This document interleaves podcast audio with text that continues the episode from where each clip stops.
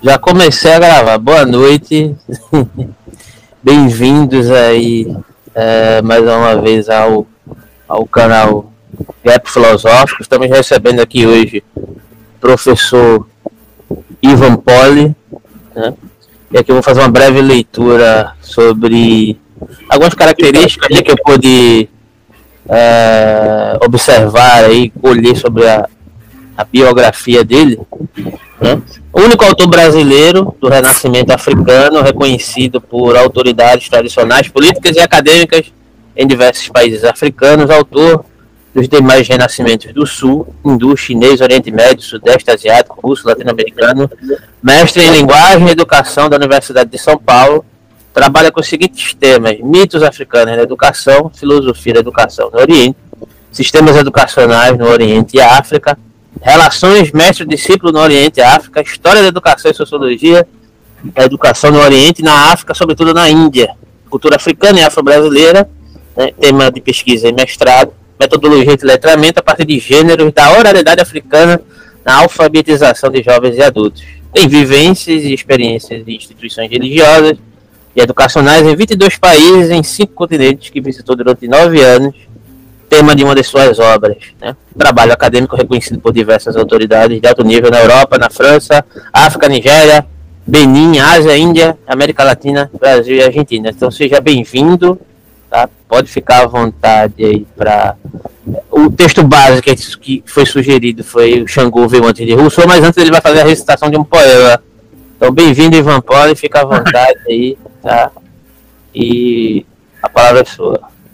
Bem, boa, boa noite a todos, todas, todos e todes, né? Vocês estão me ouvindo bem? Gostaria de saber, vou, eu falo meio alto, porque meu, eu falo meio alto, às vezes alguns ouvem mais baixo, alguns ouvem mais alto. Se vocês ouvirem cachorro latir, não, não, não fiquem chateados que tem meu vizinho aqui que tem os cachorros, que a gente não tem, não tem como controlar. Às vezes chega coisa aqui fora, é um horror, mas eu já fechei, já, já fechei o som aqui todo né?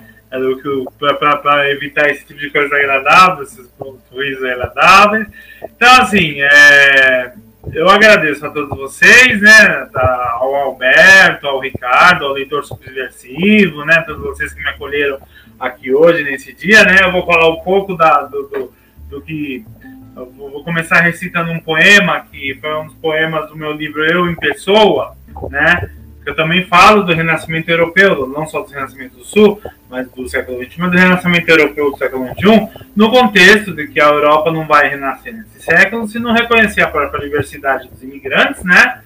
E não reconhecer a dívida colonial. A dívida colonial, né? A dívida colonial não tem Europa, não tem como renascer de novo dentro da, de um pensamento de extrema-direita, um pensamento racista, né? Eles, a única saída para a Europa é, é, é, um, é, um, caminho autônomo e decolonial e em, em, em, em, acordo com os países do Sul, né? Mudar as visões do colonialismo, né? Fazer, fazer a minha culpa, né? E nesse poema, nesse, nessa questão, nesse, nesse, nesse, nesse livro, eu pessoa, eu fiz dois livros, um do Renascimento Russo, né? É, lágrimas, última lágrima, é, cartas seladas com as últimas lágrimas de Mayakovsky para de Mayakovsky para os poetas de, de, para os poetas das revoluções de todos os tempos, né, do Renascimento Russo, que é um diálogo com a poesia de Mayakovsky de 36 poemas e alguns poemas e contos meus, né, em diálogo com 36 poemas de Mayakovsky. E eu em Pessoa, o diálogo com a poesia de Fernando Pessoa 100 anos depois. Ambos diálogos entre a modernidade e a pós-modernidade né, líquida do século XXI. E esse do é, Pessoa, Renascimento, é o encontro do Renascimento latino-africano com o Renascimento europeu, mesmo porque Fernando Pessoa ele viveu na África, né? E o modernismo, ele bebeu na África, né? Ele, ele é um filho da cultura africana, antes de tudo, né? No Renascimento europeu do século XX que houve, né? É, no pós-guerra teve modernismo que, que veio o advento, né? E tudo isso, a estética, muito veio da África, né? Isso se, se reconhece, né? E esse poema, esses poemas do Homem Pessoa, tanto de eu vou abrir com um poema de Homem Pessoa, que é o Drogaria, né? Que é fala sobre negritude e saúde mental, né? É resposta ao poema ao cérebro de Tabacaria de Fernando Pessoa, né? Do século XX, né? É um diálogo da modernidade do século XX com a pós-modernidade do século XXI né, do livro em Pessoa, Diálogos com a Poesia de Fernando Pessoa, 100 anos depois. Né? Que foi esse livro que fez um grande sucesso. Não só esse livro, eu tenho vários textos, né? Inclusive tem uns textos aí que depois eu vou mandar, tem, tem outros temas que talvez eu li, que eu vou mandar aí para o Alberto, na questão que ele gosta muito de Nietzsche, né? Eu tenho um texto justamente que fez muito sucesso. Alguns textos fizeram, como esses, né? Que fizeram muito sucesso na Escola de Belas Artes de Viena, né? Que me fez entrar pela porta da frente. E aí tem uns, tem uns, tem uns alunos trans brasileiros, estrangeiros, não só trans, né? Tem uns alunos antifascistas, tem uns alunos da arte antifascista, né? Do, do, do da Escola de Artes e Belas Artes de Viena, que me, me intitulam assim, né? O pessoal mais underground fala que eu sou o novo Bertolt Brecht latino e negro do século XXI, né? Por causa dos textos, né? A filosofia do Toba, né? Xangô veio antes de Rousseau, é, Iansano que sou Freud se advan, que eles falam que são vômitos na cara de Freud, né? E da elite, da elite conservadora vienense, né? Aquela coisa que ainda tem, né? Na, na, na, na, Escola de Belas Artes, né, que eles fazem esse enfrentamento, né.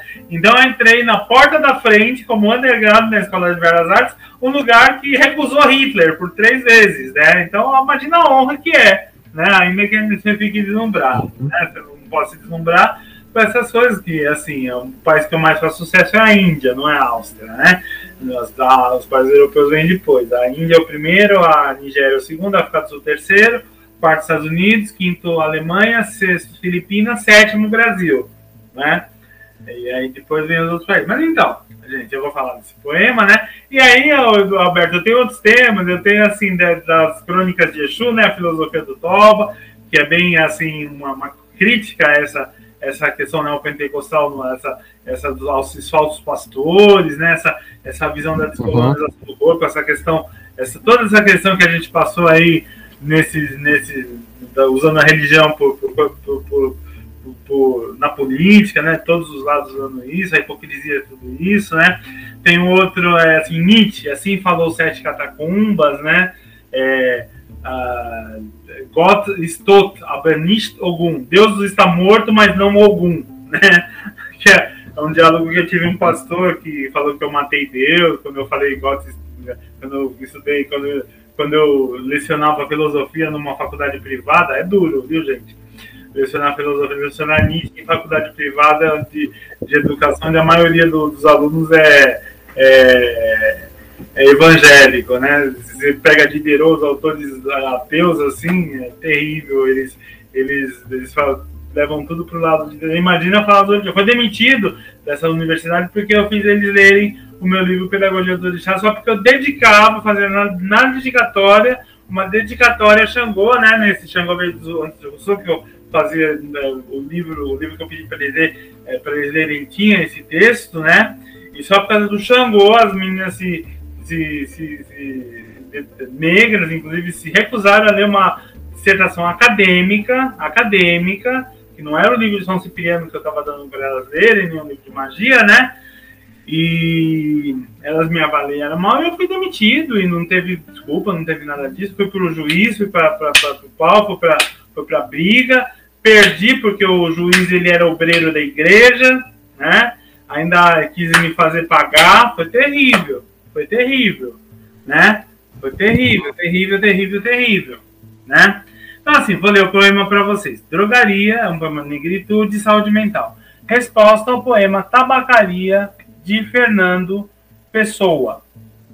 Bom, drogaria. Ivan Poli, Oxum Feminino Bem Bom, século XXI. Resposta ao poema Tabacaria, Fernando Pessoa, século XX. Não sou nada, nunca serei nada, não posso querer sem nada.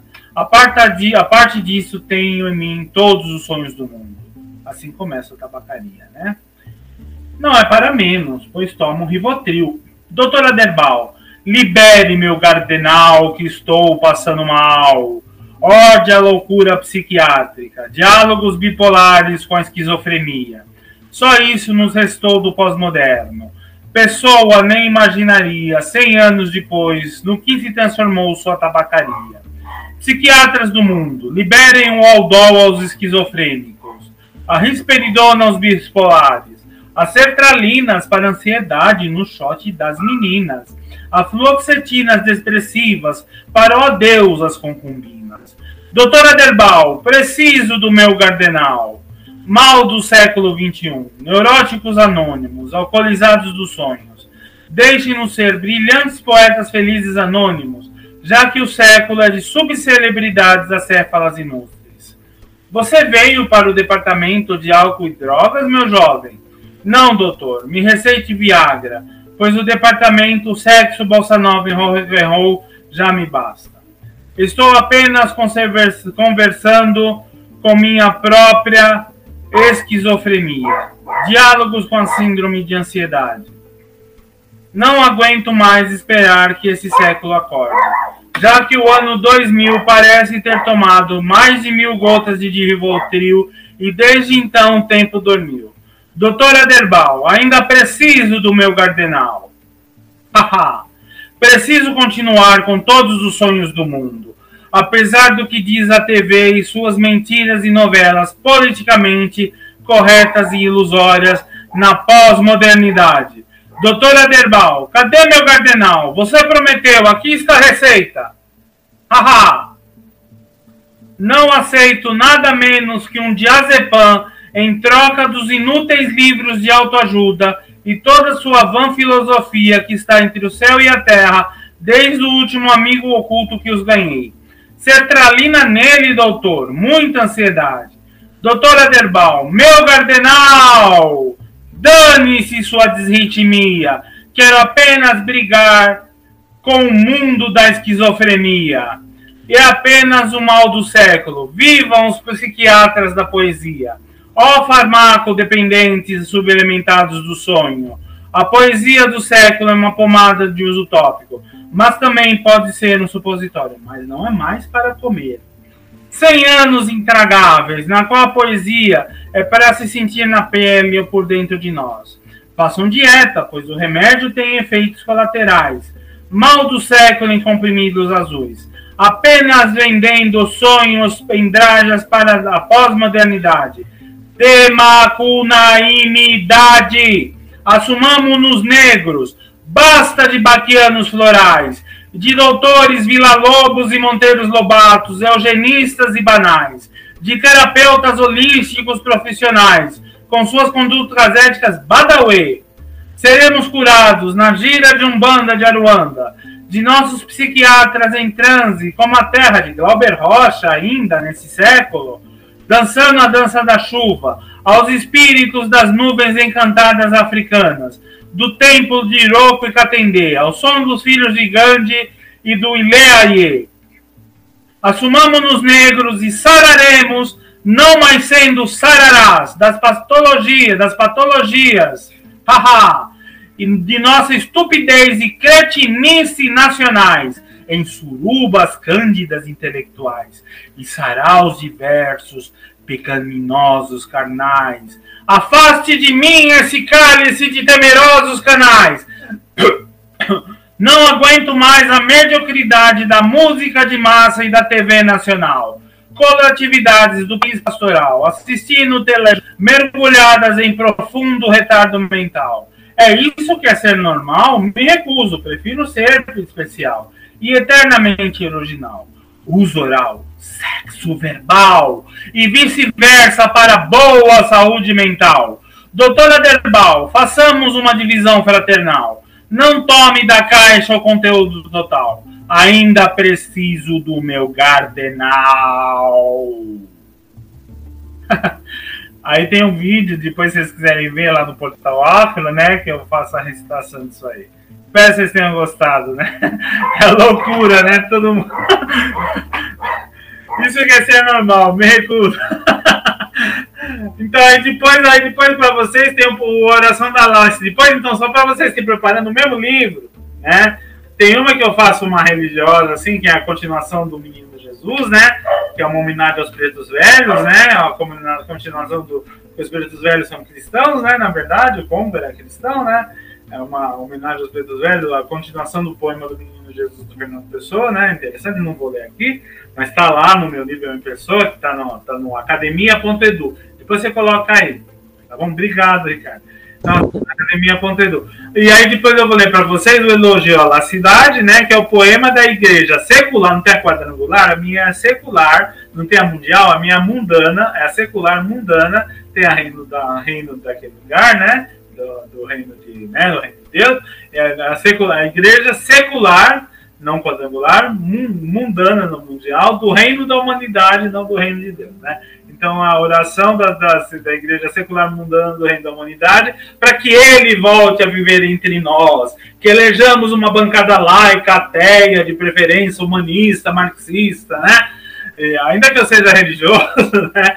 mas que elejamos uma bancada laica, que ele volte a viver entre nós e nos livre da, das sombras desses tempos tenebrosos de bancadas religiosas e teocracia, quase teocracia, do talibã cristão que a gente vive, como foi meu caso, quase demitido por causa de, de, de cumprir a lei da MC39, né?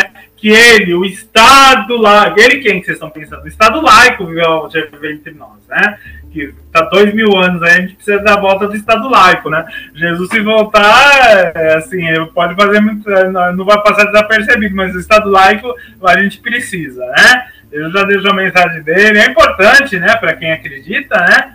Mas então é isso. Então, gente, eu vou falar esse texto eu vou fazer um estudo, então, para abrir, né, para dar uma aberturinha aqui para vocês, né, dessa, dessa questão da, da, da polêmica, né, do Xangô antes de Rousseau, né, Xangô antes de Rousseau é, é um texto, é um Xangô de Rousseau é um texto meu, né, que vai que saiu no Paideia Negra em 2016, né, e eu usei nesse, nessa faculdade, eu fui demitido justamente só, não foi por causa do Rousseau e do, do coisa foi por causa do Xangô que as alunas falaram que era o demônio. Eu, imagina, então só para você ter uma ideia, se para um aluno negro, né, o, o ancestral dele é o demônio, no ponto de vista desse ancestral, né, eu estou falando não da religião do candomblé, estou falando do ancestral, dos valores civilizatórios africanos, né, do ponto de vista da ancestralidade africana e da civilização africana, do, esse negro é uma aberração civilizatória, né, então se o se, se, se, se pro, se pro se pro, pro, pro, pro negro evangélico, não são todos, claro, né, as pessoas, mas se pro negro a própria cultura, a própria tradição, né, porque você não precisa, a questão não é com esses textos, não é converter ninguém às tradições, às tradições africanas, a, a, a religião afro, a umbanda, o candomblé, são, são, aspectos religiosos, né, eu vou usar até, até, até trechos de Oriquis Xangô, mas são, eu falo de valores civilizatórios, né? Valores. O Oxóssi, quando fundou o Queto, ele falou: aqui viverão cristãos, é, aqui viverão cristãos, muçulmanos, voduns, orixás, é, cultuadores de voduns, orixás, até mesmo quem não acredita em nada, né? Todos em paz, serão recebidos pelo fogo da coexistência, né? Entre nós, povo Fon e povo Yorubá, né? nessa questão que tem muito a ver do Brasil, país de todos, né, nessa questão que nós temos, que Hegel falava que né, a gente, na nossa academia, a gente tem que, Hegel fala que isso é uma fraqueza, né, essa coisa de se influenciar os, os povos asiáticos, né, e a crítica hegeliana aos povos asiáticos e africanos a se influenciar por outras culturas, a se, a se abrir, né, nas dinâmicas sociais, porque as dinâmicas sociais africanas, subsaarianas, assim, manter o tradicional e ressignificar o novo, né? E não manter o tradicional e negar o diverso, negar a diversidade, né? E nas tendências da, do, da, da, Europa, que deu origem ao nazismo, ao fascismo, a todos esses regimes totalitários que a gente viu no início do século XX, né? E que Hegel defendia tanto, né? Assim, a questão que hoje defende tanto a aversão aos imigrantes, por isso que eu falo do renascimento europeu, você não tem como renascer, a Europa não tem como renascer sem eh, dar, dar o braço a terceiro, que os imigrantes são pais constituintes da, da, da civilização europeia do século XXI, né? Mas estão voltando. Isso é uma característica nossa, né? O outro é Hegel. A gente trata na academia como se o Hegel fosse nós e o negro fosse o outro, né? Um país de 80% de, afro, de afrodescendentes tratando uma mentalidade muito colonizada. E justamente esse texto ele veio para descolonizar, né? E aí a gente fala de valores, o Chas falava que eram valores civilizatórios, assim, todos serão aceitos, né? Desde que respeitem nossos valores civilizatórios, né?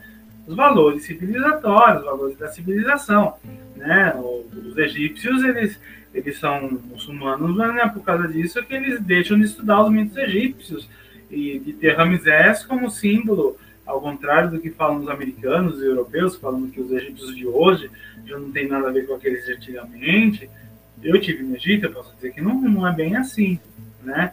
Isso aí tem toda uma questão para a pilhagem do, para justificar que o patrimônio egípcio continue nos museus do norte, nos museus de Londres, de Paris, de Nova York, né?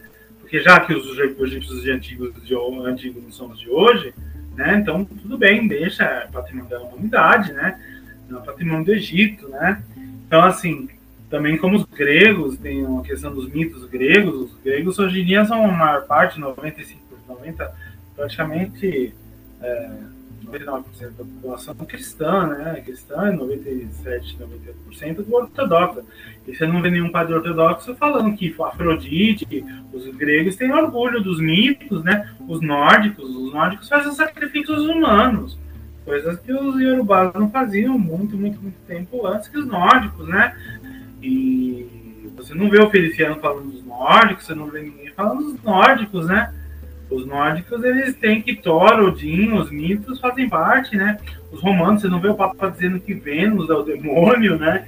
Claro que ele não vai lá rezar no templo de Vênus, vai Vaticano rezar no templo de Vênus, com pessoas é, fazendo sexo embaixo do, do, do, do, do púlpito, como se fazia na época de Vênus, que era uma tradição, né? Mas assim, não vai dizer que Vênus é o demônio. Da mesma, é, é tão absurdo. A gente está num talibã cristão, tão talibã, a gente, tá, a gente não está tão diferente do talibã lá, que quebrou as estátuas de Buda, né? E com a, com a ONU fazendo vista grossa, né? Com o talibã, né? Com, com o nosso talibã cristão, que aqui os, os terreiros são invadidos e os terreiros não são declarados patrimônio cultural, né? Para ter produção no Estado, e nem governos progressistas tiveram, né? Por mais que a gente saiba que não tem nem comparação, que cresceu seis vezes o número de ataques e intolerância, 20 vezes o número de intolerância religiosa, né? E os valores, a gente fala de valores civilizatórios, está falando de valores civilizatórios, não de religião. Mesmo porque, para começar, já para começar teoricamente, né? Como começam os cursos, né? O meu, quando eu começo lá o Antropologia dos Orixás, Sociologia dos Orixás, inclusive tá de graça, viu gente? Lá no diaspora.black, tá?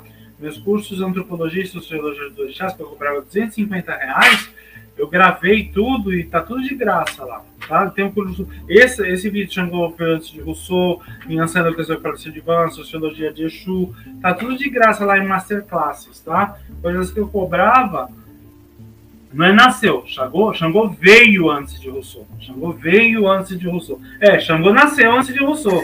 Eu estou brincando com você, Ivan, só para a gente adentrar. Então, então assim, é, então, assim, o curso está de graça lá, tá no Diaspora Black, vocês vejam, né? Recomendem. Até 31 de julho tem o curso de Filosofia Africana Decolonial, que a gente dá certificação internacional, né? Mas então, querido, a gente tem todas essas questões, né? E o mito, já adentrando, já adentrando, antes de explicar o Xangô versus Rousseau, né? Mas já adentrando no tema, o mito, a gente tem que o mito ele tem quatro funções, segundo Joseph Campbell, no Máscaras de Deus, lá, né? O clássico da mitologia, mitologia religiosa, né?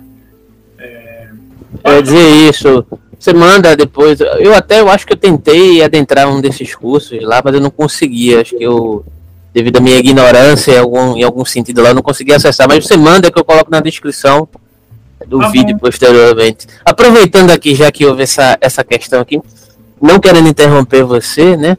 Mas é, o, que é que, o que é que te inspirou, de certa forma, a, a prover esse poema é, Negritude, Saúde Mental, Drogaria? Não, drogaria, né? drogaria. É, drogaria. Drogaria. Tudo eu vi lá o tabacaria do Fernando Pessoa, né? Sim. Falando das pessoas que frequentavam a tabacaria para sair, que era uma fuga, né? Que era da realidade, né? Que muito em cima de Nietzsche, do que Nietzsche falava, né? A questão europeia. Tá? E aí eu tenho uma questão minha própria, né? Com, com os psicotrópicos, com, com um trauma que eu tive, né? Uhum.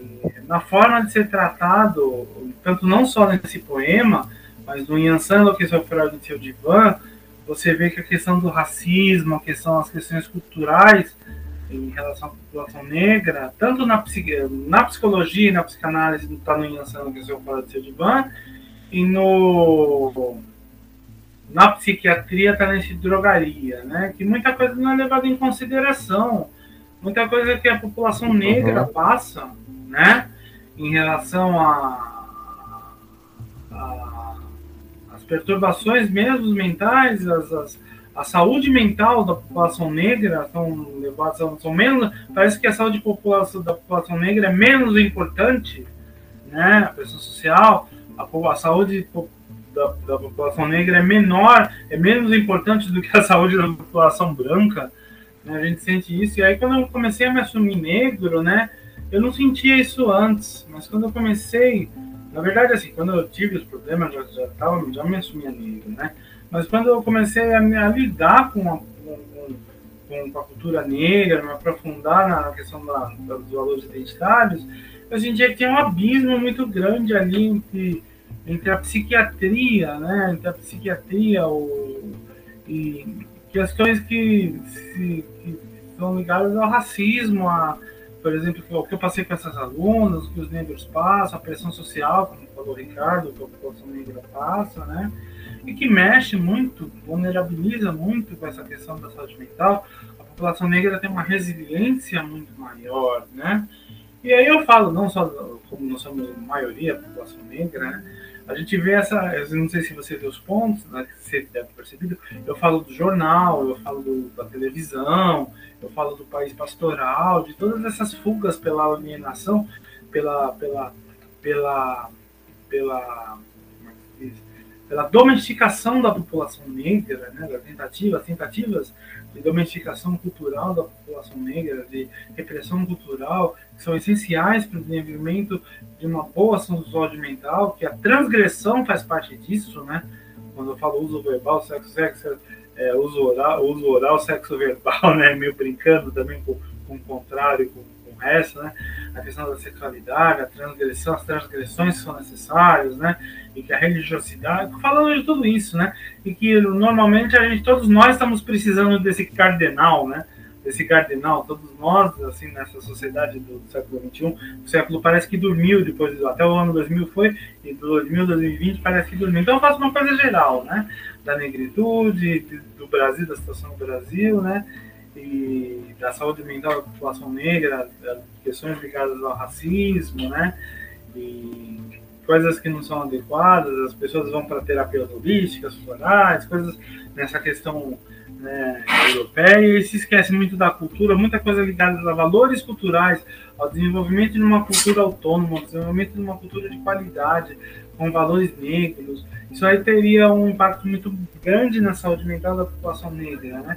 Ao invés desse amordaçamento, dessa, dessa, desse adestramento, né? Quando eu falo, dou umas, dou umas diretas mesmo? Então eu quero dizer isso, que todos nós, assim, antes de tudo, todos nós precisamos desse gardenal, né? que todos nós estamos, a sociedade está doente. A sociedade está doente e a maior doença da sociedade, quando eu falo de saúde mental e negritude, é que o racismo faz parte dessa doença mental da sociedade, né? Essa doença social, essa doença social, né? o racismo e que faz parte também da, da fazer parte da questão do tratamento da saúde mental, né? os fatores culturais e o complemento no texto que o Ian Senna que estou falando de Sedivante, depois eu posso mandar para vocês, né? pode fazer uma, um debate sobre ele mais rápido do que o Tiangô, inclusive, ele fala dessas questões. Mais alguma coisa, Alberto, nesse sentido? Alberto? Não, pode, pode desenvolver, pode ficar à vontade. Era, era, era mais essa questão mesmo, para saber a inspiração, né? Porque a gente sente o peso, né, da, da, da digamos assim, da, o sentido do poema, né? Mas é, é bom escutar o autor falar dos seus próprios sentimentos para poder é, saber o que, o que de fato ali foi é. projetado ali, né? É, porque tem coisas que as pessoas veem no meu poema, até as coisas que eu falo, eu pô, nem vi isso, eu nem vi isso, eu nem vi isso. E tem coisas que eu falo, as pessoas, ah, nem vi que você pensou isso. Eu sou, eu sou uma pessoa, eu me trato com psicotrópico, todos esses remédios aí, uhum. sertralina, eu já tomei grande. Só gardenal, eu falo gardenal, mas não tomei gardenal. Mas assim, esses Rivotril, todos esses remédios aí, né? Da, da modernidade, da, dessas drogas, esses psicotrópicos aí da modernidade, né? A gente. E aí você vê também uma questão, né? Que na, as pessoas, muitas pessoas que não têm, não têm condições de ter um tratamento psiquiátrico, né? Caem no mundo das drogas e viram dependentes químicos, né? E aí cai na criminalidade e tem a morte social, né? Isso ocorre muito com a população negra. Não quero escrever muito mais tarde, eu gostaria de escrever um, um comentário sobre essa questão, que muitas, muitas pessoas né, que não têm condições de, como Nietzsche falava, né, ninguém de cara limpa suporta a realidade, né? Então pode falar.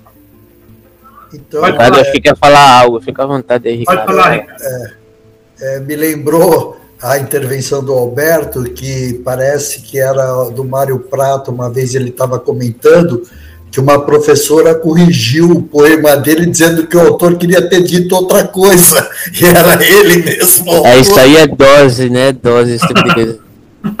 ele estava ele tava falando do poema dele e a professora foi lá e falou: oh, você queria, o autor queria ter dito outra coisa. É, ela não sabia que era ele, né? Aí ela falou assim: o, o cara e isso daí a gente estava discutindo, Alberto e eu, outro dia em alguma outra live, que é muitas das vezes Ivan, as pessoas não entendem que a arte é uma relação direta entre o artista e o observador da, da arte. Claro. Entendeu? Então, uma pessoa pode olhar uma teia de aranha e ficar encantada, outra pode olhar aquilo e achar que aquilo ali é só um respingo de água, entendeu?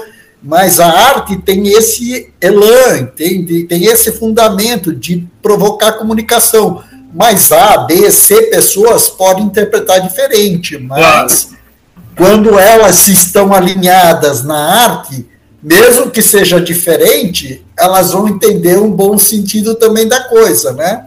Claro. Certeza. Mas então, gente, vocês entenderam, só, só voltando essa questão dos valores civilizatórios, que eu estou falando de valores civilizatórios, eu não tô, mesmo ainda que eu tenha já paramentado da questão africana, sou de Oxum, sou guardião do segredo de Oxum, da questão do, dos valores civilizatórios, né? Dos valores civilizatórios, né? E isso, um, isso é um patrimônio, seja de um, de um protestante, seja de um católico, de um muçulmano, de um espírita, de um budista, de um ateu, né? As pessoas, é um patrimônio cultural, como até para vocês fazerem ideia do Talibã cristão que a gente até o Irã, até o Irã, que, que você viu o absurdo que acontece lá, que matou gente, que é um absurdo, ele, o Irã, com toda aquela repressão, eles ainda, eles, eles têm que os mitos persas são patrimônio identitário nacional, um país muçulmano, e fala que oh, qualquer coisa pagã é, é coisa de infiel, né, que o país muçulmano aceita o cristianismo, aceita o judaísmo, né, e, mas tudo que não seja para o judaísmo, a Bíblia, a Torá e vem do Corão, é banido, né? É um país que mas tem uma constituição, não como a Arábia Saudita que não tem uma constituição que se baseia na Sharia diretamente, né? O Irã tem uma constituição. Não defendendo o Irã, mas a gente sabe que tem muitas questões ligadas às commodities, né? As guerras que se faz, se fizeram na, no Afeganistão, na, que hoje em dia os americanos deixaram o Talibã lá, né? E eles começaram com o Talibã né?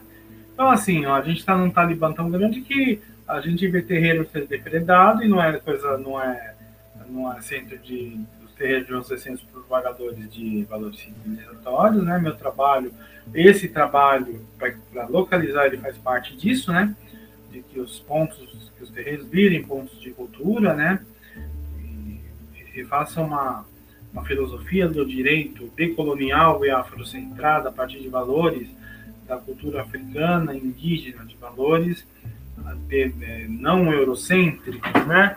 Porque a gente sabe, eu, eu vou falar do de Xangô, vou entrar nessas questões, a gente sabe tudo isso, a gente aceita tudo isso, mas a nossa academia não, né?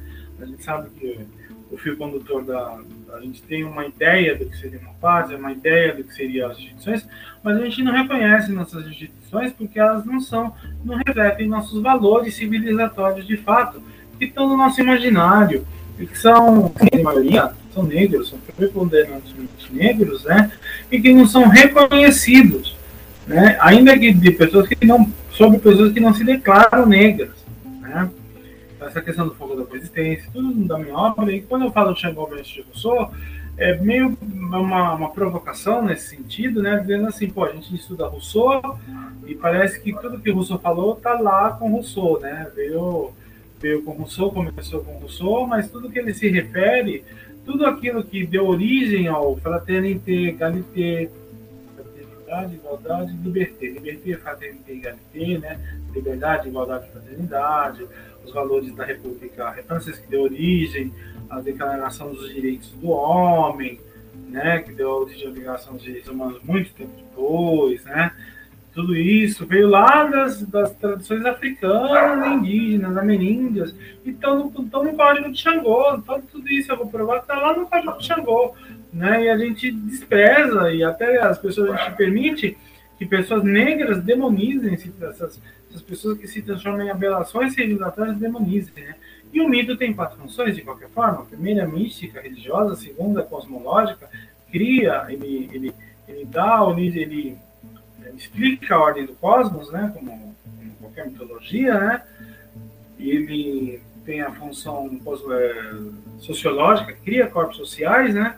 Muito diversas, as universais, do Jobaloaê, a medicina tradicional, de Oxóssi, os caçadores, de alguns ferreiros, de Ansan, senhoras do mercado, chefes de família, de Oxum, as educadoras, né? E isso aí teve reflexos na diáspora, na nossa civilização. E é um absurdo a gente ver, a gente estuda na educação lá o pai romano, o herói grego, lá dos brancos, lá a a competição, a excelência, e não estuda os valores negros, né? Como se as senzalas não tivessem valores civilizatórios que nos educaram, né? Só porque os povos eram ágrafos, né? Que nossas avós, os agregados de família, que toda a nossa civilização brasileira não tivesse essa influência, passa na invisibilidade, né, na nossa educação e nos nossos códigos morais, e a gente vai falar, não, Rousseau falou isso, tá, tá, tá, tá, tá, tá, porque os franceses, porque a Revolução Francesa. Aí você vê o professor da FEPS,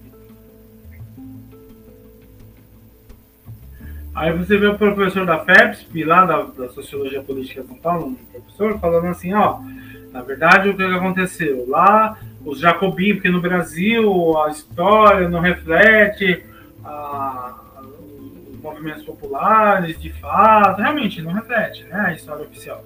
Porque lá na França, os jacobinos, não sei o quê, mas deixa estar que tudo que o jacobino na França que falava, ele foi se inspirar lá na África. E nas sociedades tradicionais na Europa antes, que, que eram contemporâneos africanos, e que tá, ele foi, na verdade, assim, o cara foi se esperar num código lá, que é um código que é o mesmo código do Xangô, e a gente, esse cara da França nem faz ideia de que tudo que ele fala que é legítimo na França é, é o que nossos quilombos aqui no Brasil tinham no seu código moral de não competição, de caráter, né? Da demacuna, quando eu falo demacunaimidade, esse processo, né? do, do herói que era preto fica branco e perde o caráter, ele voltar a ser preto e, reganhar, e reconstituir os valores civilizatórios negros, no qual o caráter e o A, que é o, a linha, o fio condutor da, da educação, né? nossas instituições se reconstituírem, né? se enegrecerem e se reconstituírem. E aí, quando eu falo de Champoverde eu sou, é tudo isso. Eu só falava dessa sociedade, dessa, os revolucionários que liam esse texto da desigualdade, da da desigualdade, que deu origem a que, que, que era texto, um dos textos bases da, da Revolução Francesa, né?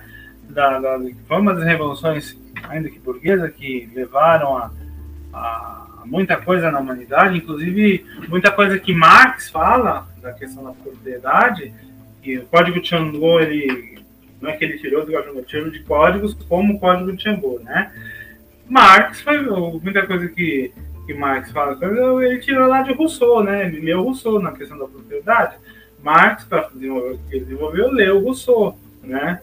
Porque, se não fosse as, existiam experiências anticapitalistas pré-marxianas, né? Pré-marxistas, pré-marxistas, né? Como falava em Zero, sociedades, sociedades, as sociedades africanas tradicionais eram anticapitalistas, anteriores ao capitalismo, e anticapitalistas, eram experiências, em maior parte, experiências anticapitalistas, né?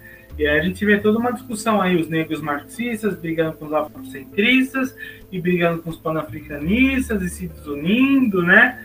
E sendo que tudo isso, toda a experiência, toda a experiência anticapitalista, tanto Marx epistemologizou, é importante, né?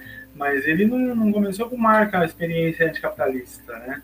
Na humanidade. Isso aí, na, na África, as experiências primeiras são na África, na América Latina, os próprios índios, eles trabalhavam não para mais-valia, essas sociedades inspiraram. Então, quando Marx leu Rousseau, ele era inspirado. Ele, então, pode. Só, só um momentinho, eu, eu vou deixar claro. Então, quando Marx leu Rousseau, né, ele, o Rousseau ele se inspirou nisso, então, indiretamente, o que Marx vai escrever lá na frente estava inspirado nessa. Nesse, então, a gente pode dizer que Xangô inspirou Marx. Você entendeu? Xangô, o Xangô veio antes de Rousseau e de Marx, né? Inclusive, esse Rousseau veio antes de Marx, né? Pode falar, o Ricardo. Então, falar, sobre essas experiências aí, né?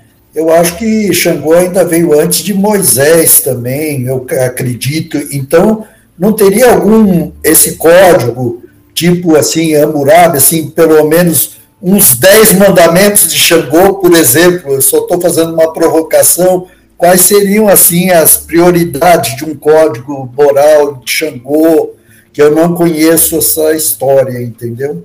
É, a gente, eu, gostaria de, a gente desenvolver no texto, você vai entender, tá? Na verdade, Xangô veio depois de Moisés, de Hammurabi, desses códigos, né? Sim, sim, sim. Ele, ele é tão antigo quanto o Xangô do século... Xangô, o código de Xangô, os códigos, os códigos tradicionais no qual o Xangô se baseou, ele é contemporâneo a esses códigos, né? Ele é tão antigo e contemporâneo a esses códigos. Mas você vai ver os códigos, eu vou falar, você vai entender. Né?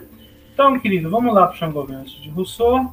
Se vocês quiserem, eu vou, eu vou, vou seguindo aqui, eu vou seguindo o meu PowerPoint, né?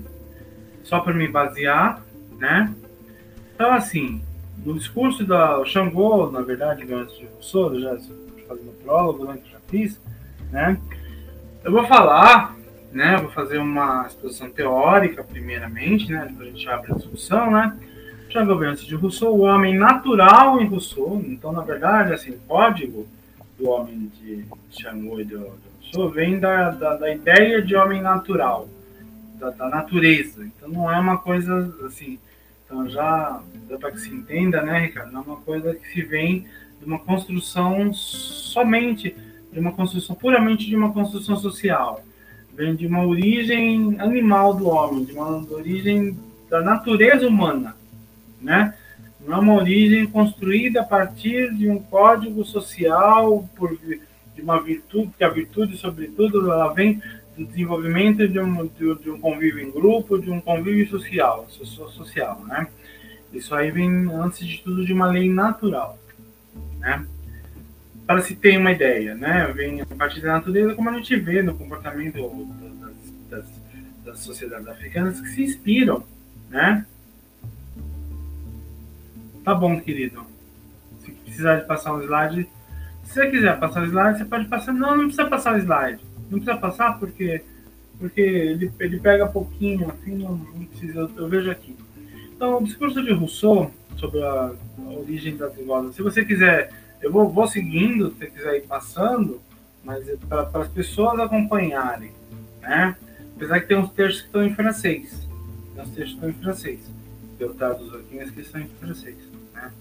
Então, na Academia de Dijon, de 1752, surge, na verdade, assim, esse, esse, esse trabalho, né, que eu faço, Xangô vezes sou, é uma análise técnica, técnica, teórica, basicamente, entre o Código Moral de Xangô, a partir de que teve o texto da literatura oral africana Yorubá, os Oriquins de Xangô, que determinam o Código de Xangô, né, que citam o Código de Xangô de alguma forma, né, algo do Código de Xangô, uma, dão uma ideia do Código de Xangô, né, e o discurso da origem da desigualdade entre os homens, de Jean-Jacques Rousseau, né, então, primeiro eu vou explicar o que a gente precisa entender, o que foi esse discurso, né?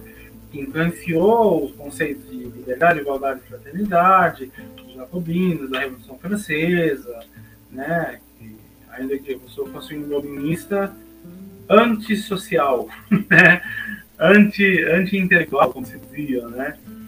Se bem que o discurso, se situar, o discurso entre Rousseau e Voltaire, o conflito entre Rousseau e Voltaire, que Voltaire, é, era pelas luzes, e Rousseau ele criticava a intelectualidade, né? Ele criticava não a intelectualidade, mas o estado moral do homem, do homem das luzes, né? E pregava a origem, o retorno à origem ao estado natural, né, da natureza, a origem moral, ao estado moral, não intelectual. Isso era muito, isso é uma discussão que é muito colocada de forma errada, dizendo que Rousseau dizia que o homem devia voltar a ser primitivo no sentido intelectual, não, no sentido moral do homem primitivo. Né? Essa discussão de retorno à origem da, da sociedade ou do progresso da sociedade, ele já tinha se dado em outro local, outro, outro local da civilização. Ivan, só rapidinho, às vezes o teu som tá dando uma oscilada e meio que tá, deu uma chiadinha agora. Tem como ver se dá, pode dar uma melhorada, senão pode prosseguir mesmo assim. Tá bom, mas eu vou falar mais alto. Tá melhor agora? É porque tem um chiadinho assim de fundo, como se fosse uma má conexão de alguma coisa. Mas tá tranquilo, pode prosseguir, dá pra ouvir, tá? Tá bom, sem problema. Eu vou, vou mexer aqui no.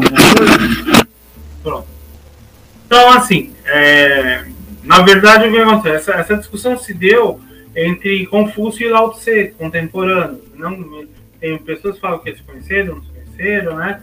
Mas o Confúcio ele pegava, né, a via negativa. O Confúcio não, o Lao Tse, né, o Lao Tzu, o Lao Tzu, né, o Lao Pequim pega a via negativa, pega o retorno, a, a água, na verdade, o homem como para imitar a água, né? O homem tem que ser que nem um bebê, o homem tem que ser voltar a, a origem da sociedade, a sociedade tem que o tal para ele é o retorno à origem, né? Já o tal para o tal para o Confúcio é outra coisa, é ligado ao Ren, que é o senso de humanidade, né? O senso do desenvolvimento humano, a intelectualidade, é o homem brilhante, são os estudos, né? E para o Lao Tse, o homem que se, se ele acha que os estudos corrompem, né? Que é assim intelectualidade, a intelectualidade, não os estudos em si, mas a intelectualidade corrompe os homens, né? E Confúcio não, ele falava não, ele era pelo desenvolvimento social e Lao Tse pelo, pelo retorno à origem, pelo retorno à origem da natureza humana, de uma natureza humana, uma natureza, uma natureza do tal, da natureza da criação, né? E o Rousseau, ele vem falar dessas questões, né? Na, quando, quando ele chega no discurso dele, né, nesse discurso ele, vem, ele tinha essa defesa, né, do homem em estado de natureza, né, então falando do discurso dele, ele fez esse discurso a um pedido da Academia de Dijon, né, de 1752, né, esse discurso da Academia de Dijon de 1752, esse, esse pedido era essa questão que foi colocada para vários, vários filósofos, vários estudiosos, foi em francês. Quelle est l'origine de l'inégalité parmi les hommes si elle est autorisée par la loi naturelle? Qual a origem da, da desigualdade entre os homens e se ela é autorizada pela lei natural, por uma suposta lei natural, né? E aí, assim, isso aí vem antes do. Isso aí vai dar origem lá à Revolução Francesa, que ocorreu mais tarde, né? E aí ele vai falar assim, o homem, mas o, mais avançado de conhecimento é sobre o homem, né? Então isso que levou ele a fazer isso. Já dando spoiler, ele foi em segundo lugar, ele ficou em segundo lugar nesse, nesse concurso, né? Ele foi em segundo lugar nesse concurso. O primeiro eu não sei quem é, mas o dele foi tão brilhante que até hoje é reverenciado e deu origem a muitas mudanças profundas na humanidade, né? Só que ele, aí ele vai fazer, ele vai tentar responder, só que sem dados históricos, sem dados assim, é, dentro de uma linha do tempo, sendo dados cronológicos, né? Ele vai tentar responder em determinados tempos aparentes, né? Determinados tempos, uh, supostos tempos, né? Tempos, uh, tempos que a humanidade se desenvolveu de acordo com o que ele acreditava, né? Mas sem dar datas em si, né? Ele diz que a humanidade começa a fala assim que os homens eles passaram por eles passaram por três estágios, né? E o primeiro estágio é o estágio do homem natural. Então, para entender antes de tudo, né, é os saltos de civilização. Né? o primeiro estágio seria o estágio do homem natural, né? Que é o homem, o estado segundo, o estado de natureza, segundo Rousseau, né? Que aí ele vai começar, ó, não se pode conhecer a origem da desigualdade sem conhecer primeiramente o homem, né? Tem que conhecer o para saber esses saltos de desenvolvimento, né? Você tem que conhecer para saber aonde se dá a origem da desigualdade, né? E que o homem, ele defende que o homem deveria retornar ao estado moral do homem, estado de natureza, para evitar os dissabores de sua época, né? E o que, que é nesse estado de natureza? Nesse estado de natureza, a, esse estado de natureza, segundo o primeiro estado, né, o estado de natureza, ele fala que a humanidade se degrada ao se afastar desse estado de natureza, né? Nessa fase ainda não existiam as linguagens, né? Não que a linguagem é, é, tem uma questão própria com a linguagem que, ele, vou falar para frente, né? Mas nessa fase não tinha linguagem. O homem não conhece nem vício, nem virtude. Ele é dominado pela natureza animal. E dentro dessa natureza animal, né, o homem ele é bom por natureza. Né? Segundo se fala, o Rousseau, o homem é bom por natureza. Porque ele tem, enfim, sua condição. Olha, e aí, é isso, Ricardo, que é a condição do Código de Xangô, para se entender o Código de Xangô, né, e o Código do Rousseau e o Código de Xangô, diferentemente dos códigos construídos, ou de Hammurabi, ou de Moisés, as diferenças né, que se, se colocam nos códigos de Xangô e dos códigos dos povos africanos subsaarianos de forma geral, essa piedade natural, essa piedade natural é algo que o homem tem como em sua condição animal. Não é que ele desenvolve a partir de uma religião ou a partir de um convívio social ou a partir de, de, um contato de um contato de comunidade, de, de, comunidade, ele não desenvolve nada disso. É uma condição animal, faz parte da condição animal do homem como enquanto animal como qualquer animal, né? Que não mata o, o ser da própria espécie, só mata só mata para se alimentar, né? E que da mesma forma ele tem uma piedade natural, assim, um cavalo que vê o seu amo caído no chão, mesmo que domesticado, ele evita de pisar no amo, está no texto do Rousseau, né? ele evita de pisar no seu amo. Ele tem essa questão natural, os animais eles não têm essa crueldade natural, eles têm essa piedade natural. O animal ele não mata, como eu falo, o meu animal mata poucos animais. Né? O único animal, um dos que mata o, da, animal da própria espécie é o homem, né? E usando a razão, né? Então, assim, ele fala, usando a razão, assim, usando a emoção, mas assim, arquitetando, planejando um crime, planeja um crime, né? E assim, o homem não tinha nada disso. O que ele tinha só era esse amor de si, né? Esse amor de si, ele tinha piedade natural, né, pelos seres, e para ele tinha um senso de autopreservação. Esse amor de si, esse auto, senso de autopreservação que, que, que se coordena com essa autopiedade, né? Na autopreservação. E nesse estado, todos os homens se viam como iguais. Porque não tinha linguagem, toda a natureza era de todos, tudo era de todos. Então, para entender Marx, então, assim, estou falando de Rousseau, mas assim, para quem estuda Marx, tem, que, tem muita gente que fala, ah, não gosto, tem gente muito boa aí, né? Fala, ah, não gosto de estudar essas coisas de Rousseau, tá, tá, tá, e é marxista. Bem, se você é marxista, tem que entender, pelo menos, esse curso o discurso primeiro do primeiro antes de Marx vem esse discurso da, da origem da desigualdade entre os homens, né? Marx leu isso para desenvolver o que ele fez, né? Assim, se você não entender isso, você não vai entender muita coisa de Marx, né? Do que do que Marx vai se basear. Então, assim, justamente esse estado, quando esse estado quando se fala da utopia de Moros, né, dos socialistas, tudo mais, esse estado de que não há desigualdade, né, esse estado esse estado natural que não há desigualdade, né? Que não existe desigualdade, até o próprio senso de, de, de anarquia e tudo mais, né? que não existe desigualdade, é anterior. O homem já viveu isso anteriormente a qualquer, a qualquer formação social póstuma, né? De, uma, de um estado de anarquia, de um estado de comunismo. De, é, de, é, então, quando os, os, jacobinos lá, os, os, os revolucionários da Revolução Francesa vão fazer a, a ideia de estado eles vão se basear nesse estado de natureza, né? É o primeiro estágio. Então, vocês entenderam essa questão? O que, que era esse estágio de natureza, né? Ainda que fosse um estado é, intelectualmente primitivo e rudimentar, era um estado de grande desenvolvimento moral e social, né?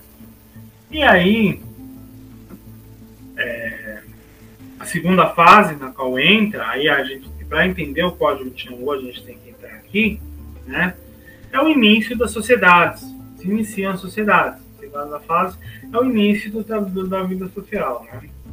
E segundo Rousseau, vai ser a fase mais feliz da humanidade, né? O início da comunicação, né? Se dá início da comunicação. É, se bem que o que vocês adivinham o que, que, o que, que gerou o início da desigualdade foi justamente a linguagem, né? O início da linguagem, ele faz uma, assim, a gente só vê a linguagem como uma coisa boa, agricultura, tá? mas teve outro lado, ele mostra o outro lado também, né? Que com Elígio, com a Babel, né? A ideia, a inclusive a ideia da Babel, né? A ideia da Babel cristã, né? A Babel cristã, né? Que os homens que eles possam não se entender mais, né? A Babel, a, bem que a Babel, ela vai ter uma explicação religiosa da maldição de Deus, do homem querer ser maior e não sei o que, tá, tá, tá. Tem toda essa questão religiosa aqui na questão de Rousseau, na questão de Rousseau, para justificar, mas na questão de Rousseau, para justificar, porque assim, porque a ideia de Deus é central, mas na questão de Rousseau, não tem essa ideia, ele não coloca essa ideia, essa ideia religiosa, né? Ele fala que a comunicação, quando os homens passam, naturalmente a se agrupar, né? Para ele se dá, a questão se dá não por causa que se construiu uma torre e que os homens são amaldiçoados por tentar disputar o poder de Deus, não. Na verdade, os homens começam a se agrupar, né? Se agrupam na sociedade, a forma-se a família, né? A família, né? o início das famílias e dos povos, né? É o início da família, da, da vida em comunidade, né? E daí começa a se formar as, as, linguagens, e a linguagem, a partir da linguagem, o homem se vê de, de forma. Ele não se vê mais como uma parte de uma mesma natureza, né? Então, assim, a lei. Mas ainda existe a lei natural, porque a comunidade, a, o sentido aí, justamente quem estuda Marx tem que estudar isso, né? Por favor. O sentido de propriedade né, o sentido de propriedade, de direito à propriedade. A propriedade, se existe, se começa a aparecer o sentido de direito à propriedade, mas assim, a propriedade coletiva, tudo pertence a todos, né? E aí a, a gente tem que entender o que, que é o código de Xangô nesse sentido que eu vou explicar lá quando for falar de Xangô, né? E Xangô, no código de Xangô, é a propriedade comunitária e não a propriedade privada. Pode existir a propriedade privada, mas ela perde a legitimidade quando existe a, o caos social e a, a desarmonia social. Né? Código de Xangô e os códigos ancestrais defendem isso. Por isso que nós somos tão perseguidos pelos protestantes, que defendem a teologia da prosperidade, que vem da ética protestante de espírito do capitalismo, né, do Mato Weber lá, né? Não que ele epistemologizou, do Weber, que falava do espírito do capital, que era a predisposição de acumular riquezas como uma finalidade em si mesmo. Isso é totalmente contra o código de Xangô. Por isso que nós somos tão perseguidos, os, os quilombos, os indígenas, a gente tem que ser evangelizado, nada contra a evangelização em si, o cristianismo em si, mas da forma que é feito com esse objetivo. Né? E falando que as tradições africanas são demônios e mais, porque isso é o demônio para o capitalismo. Né? É como eu falei no texto que eu fiz lá para o Negro Belchior na, em 2015, para a Carta Capital, e as, as, as matrizes africanas indígenas contradizem o espírito do capital. Né? Então, assim, o início das famílias dos povos, a linguagem, o mal voluntário, o mal voluntário, a vontade de fazer mal ainda passa a ser reprimida, né? Porque se tem ideia que essa piedade natural existe. E aí surge o quê? As sociedades tradicionais seus códigos. O código de Xangô ele surge nessa época, nessa fase de início da sociedade. E o homem ele foi mais feliz, segundo Rousseau. Né? E aí, todo o sentido de sociedade perfeita lá da Revolução Francesa sai disso. Né? E aí a gente vê, como eu falei, o professor da FEP falando, ah, é porque os franceses, tá, tá, tá. ele está falando isso, ele está falando dos africanos, que lá da sociedade africana. E o professor da FEP brasileiro aqui vai falar que o francês, não sei o quê, que nós não. Você entendeu? E que nós não, vai falar que o francês não que nós não, e ignorando nossos quilombos, onde isso existia, né?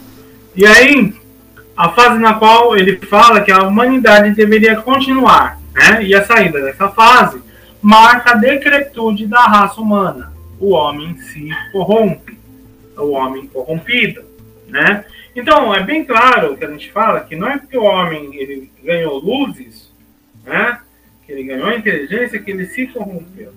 Ele se corrompeu nesse processo, mas não é desvadamente. Ele, o Rousseau não é contra a intelectualidade, segundo falava, segundo contra a intelectualidade, segundo falava, segundo falava o, o Voltaire, que escreveu Cândido, Cândido, né? A ideia do homem simples, do homem ingênuo, tá, tá, tá, para criticar Rousseau, né?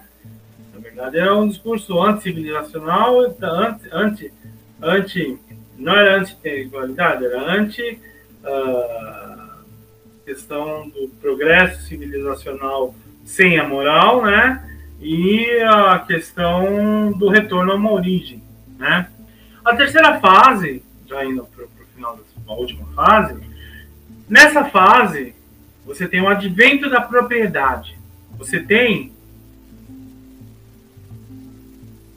pra, uh, nessa fase você tem o advento na terceira fase você tem o homem das luzes, o advento da propriedade, né? E aí, querido, na filosofia do direito, né? É uma questão muito importante de se, de se lembrar, né? O advento da propriedade vem fazer com que o homem surjam, ou seja, a origem principal, a origem da desigualdade surge, surge ela se consolida no advento da propriedade, né? Pois aí se começa, né, se inicia o início da escravidão e a necessidade do trabalho para o outro homem. As terras são tomadas em parte e aí passam a ter proprietários e escravos. Uns dependem dos outros. O que possibilitou isso foi a agricultura e a metalurgia. Então você vê que nem tudo é, são flores, né? Ele fala, não, tudo bem, a agricultura e a metalurgia possibilitou que os nós pudessem depender uns dos outros, ter a urbanização, tudo mais mas assim, é, também possibilitou que uns dependessem dos outros e uns explorassem os outros, né? As guerras, né? Os homens dependem uns dos outros e não são mais livres. Os homens não são mais livres. Uns dependem dos outros, seja pela escravidão, seja pelo trabalho remunerado. Eles não são mais livres, né? E como fala, metalurgia e agricultura são responsáveis por essa revolução.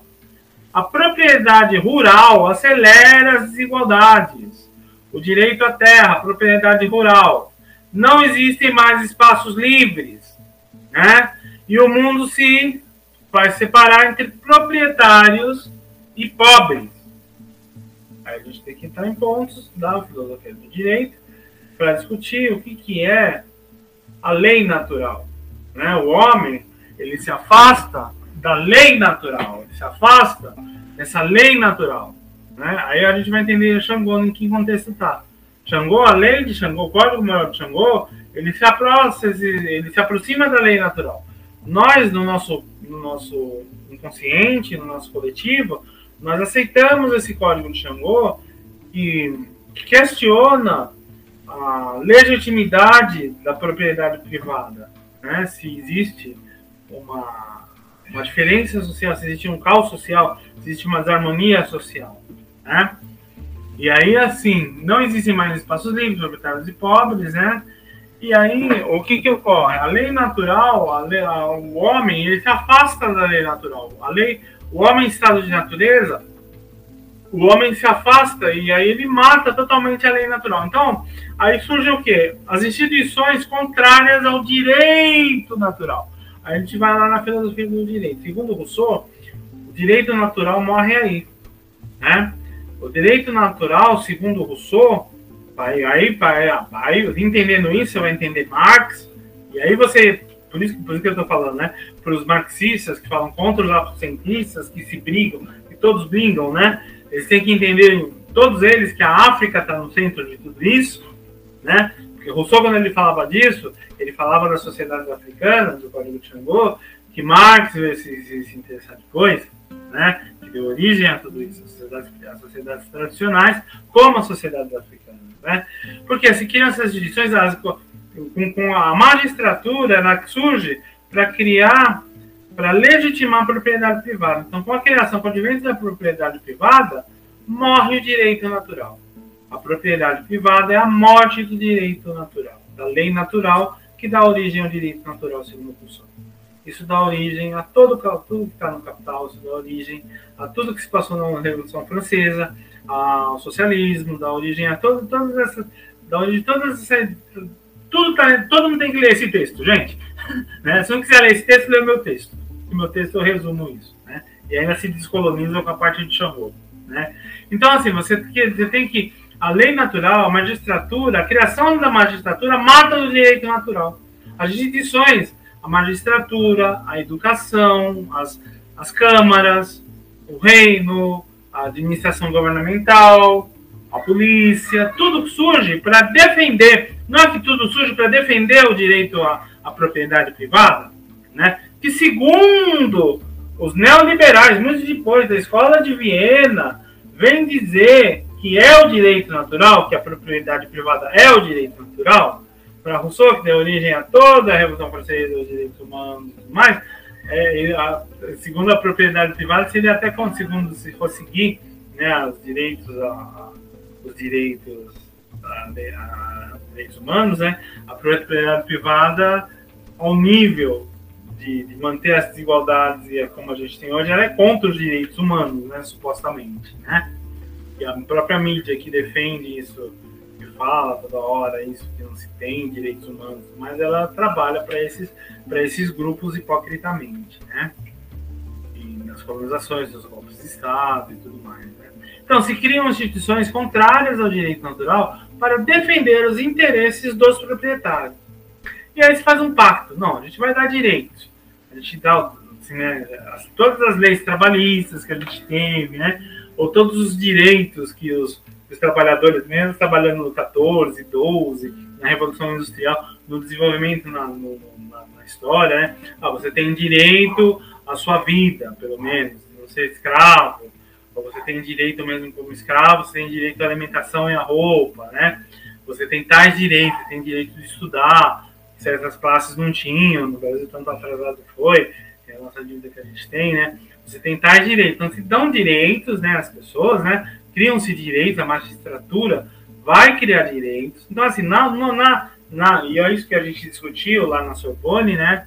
Na Pantheon, que a gente vai discutir mais pra frente, que eu discuto, que eu falo no vídeo em francês, né, para os juristas, né, que justamente é isso, que e às vezes você vê os africanos falando, nossa, o direito natural, os nossos direitos são diferentes, né? Os direitos dos povos originários ele é diferente o direito europeu ele nos, nos privou, ele nos colonizou e ele nos tirou o direito à propriedade à nossa cultura, inclusive, né? É um outro ponto. Né? Então, assim, mesmo no, Ocidente, então deu para entender que, que, a magistratura ela surge para ir contra a lei natural, o direito natural, que as instituições jurídicas vão contra o direito natural ao defenderem o direito à propriedade privada, ao defenderem a legitimidade da propriedade privada, sobre, acima de qualquer coisa, né?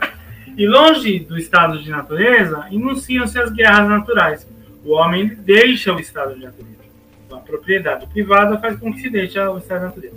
E aí tem a questão que fala justamente isso, né? No texto de Rousseau, que eu vou mostrar mais para frente, quando o homem ele cruza, ele, ele, ele circula, ele cerca um terreno e fala: Isso é meu, e as pessoas que estavam em volta foram suficientemente ingênuas para acreditar naquilo e legitimar aquilo, se cria a sociedade civil. Tudo isso é convenção. A propriedade privada é uma convenção. Né? E aí, daí, se você, para entender Marx, você tem que entender isso. Né? E para entender a sociedade, isso aí vem de quê? Das sociedades tradicionais. o Código de Xangô tem isso.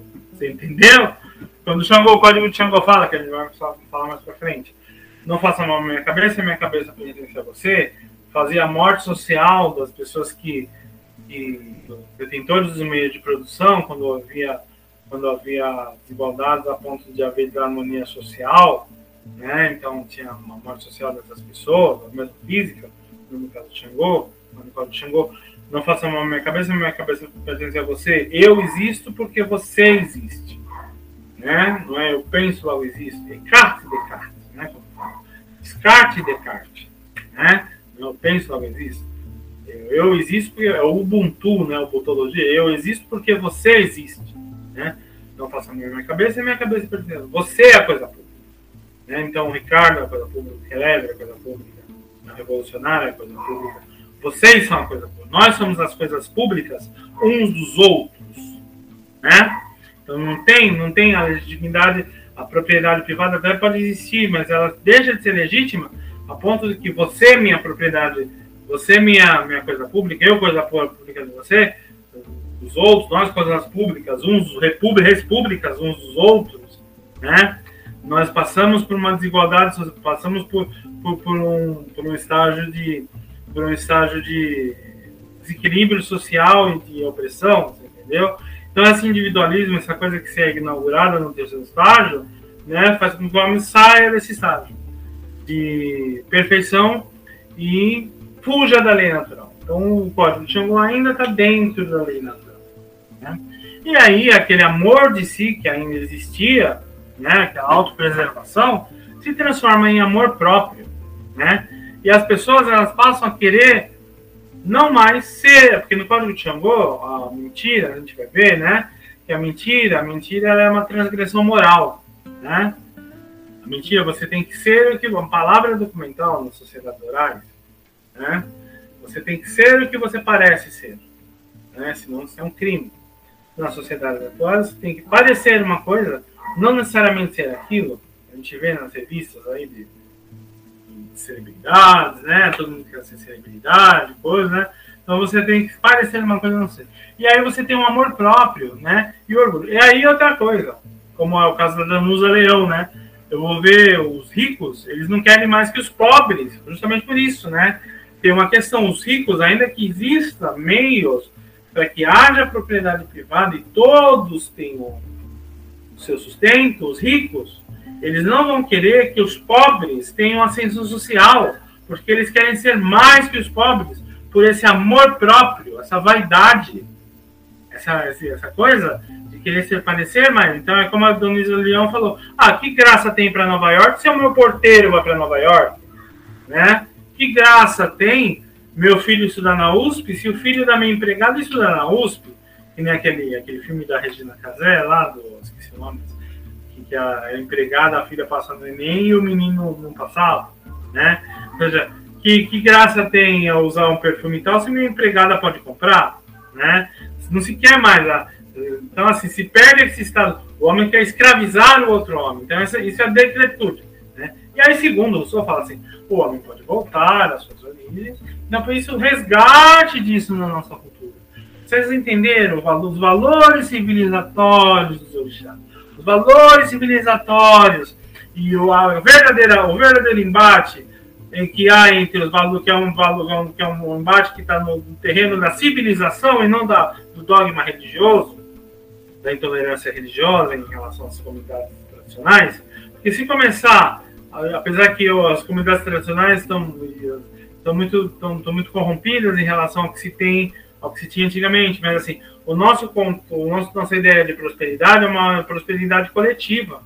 Essas festas, a escola de samba é uma coisa coletiva, né?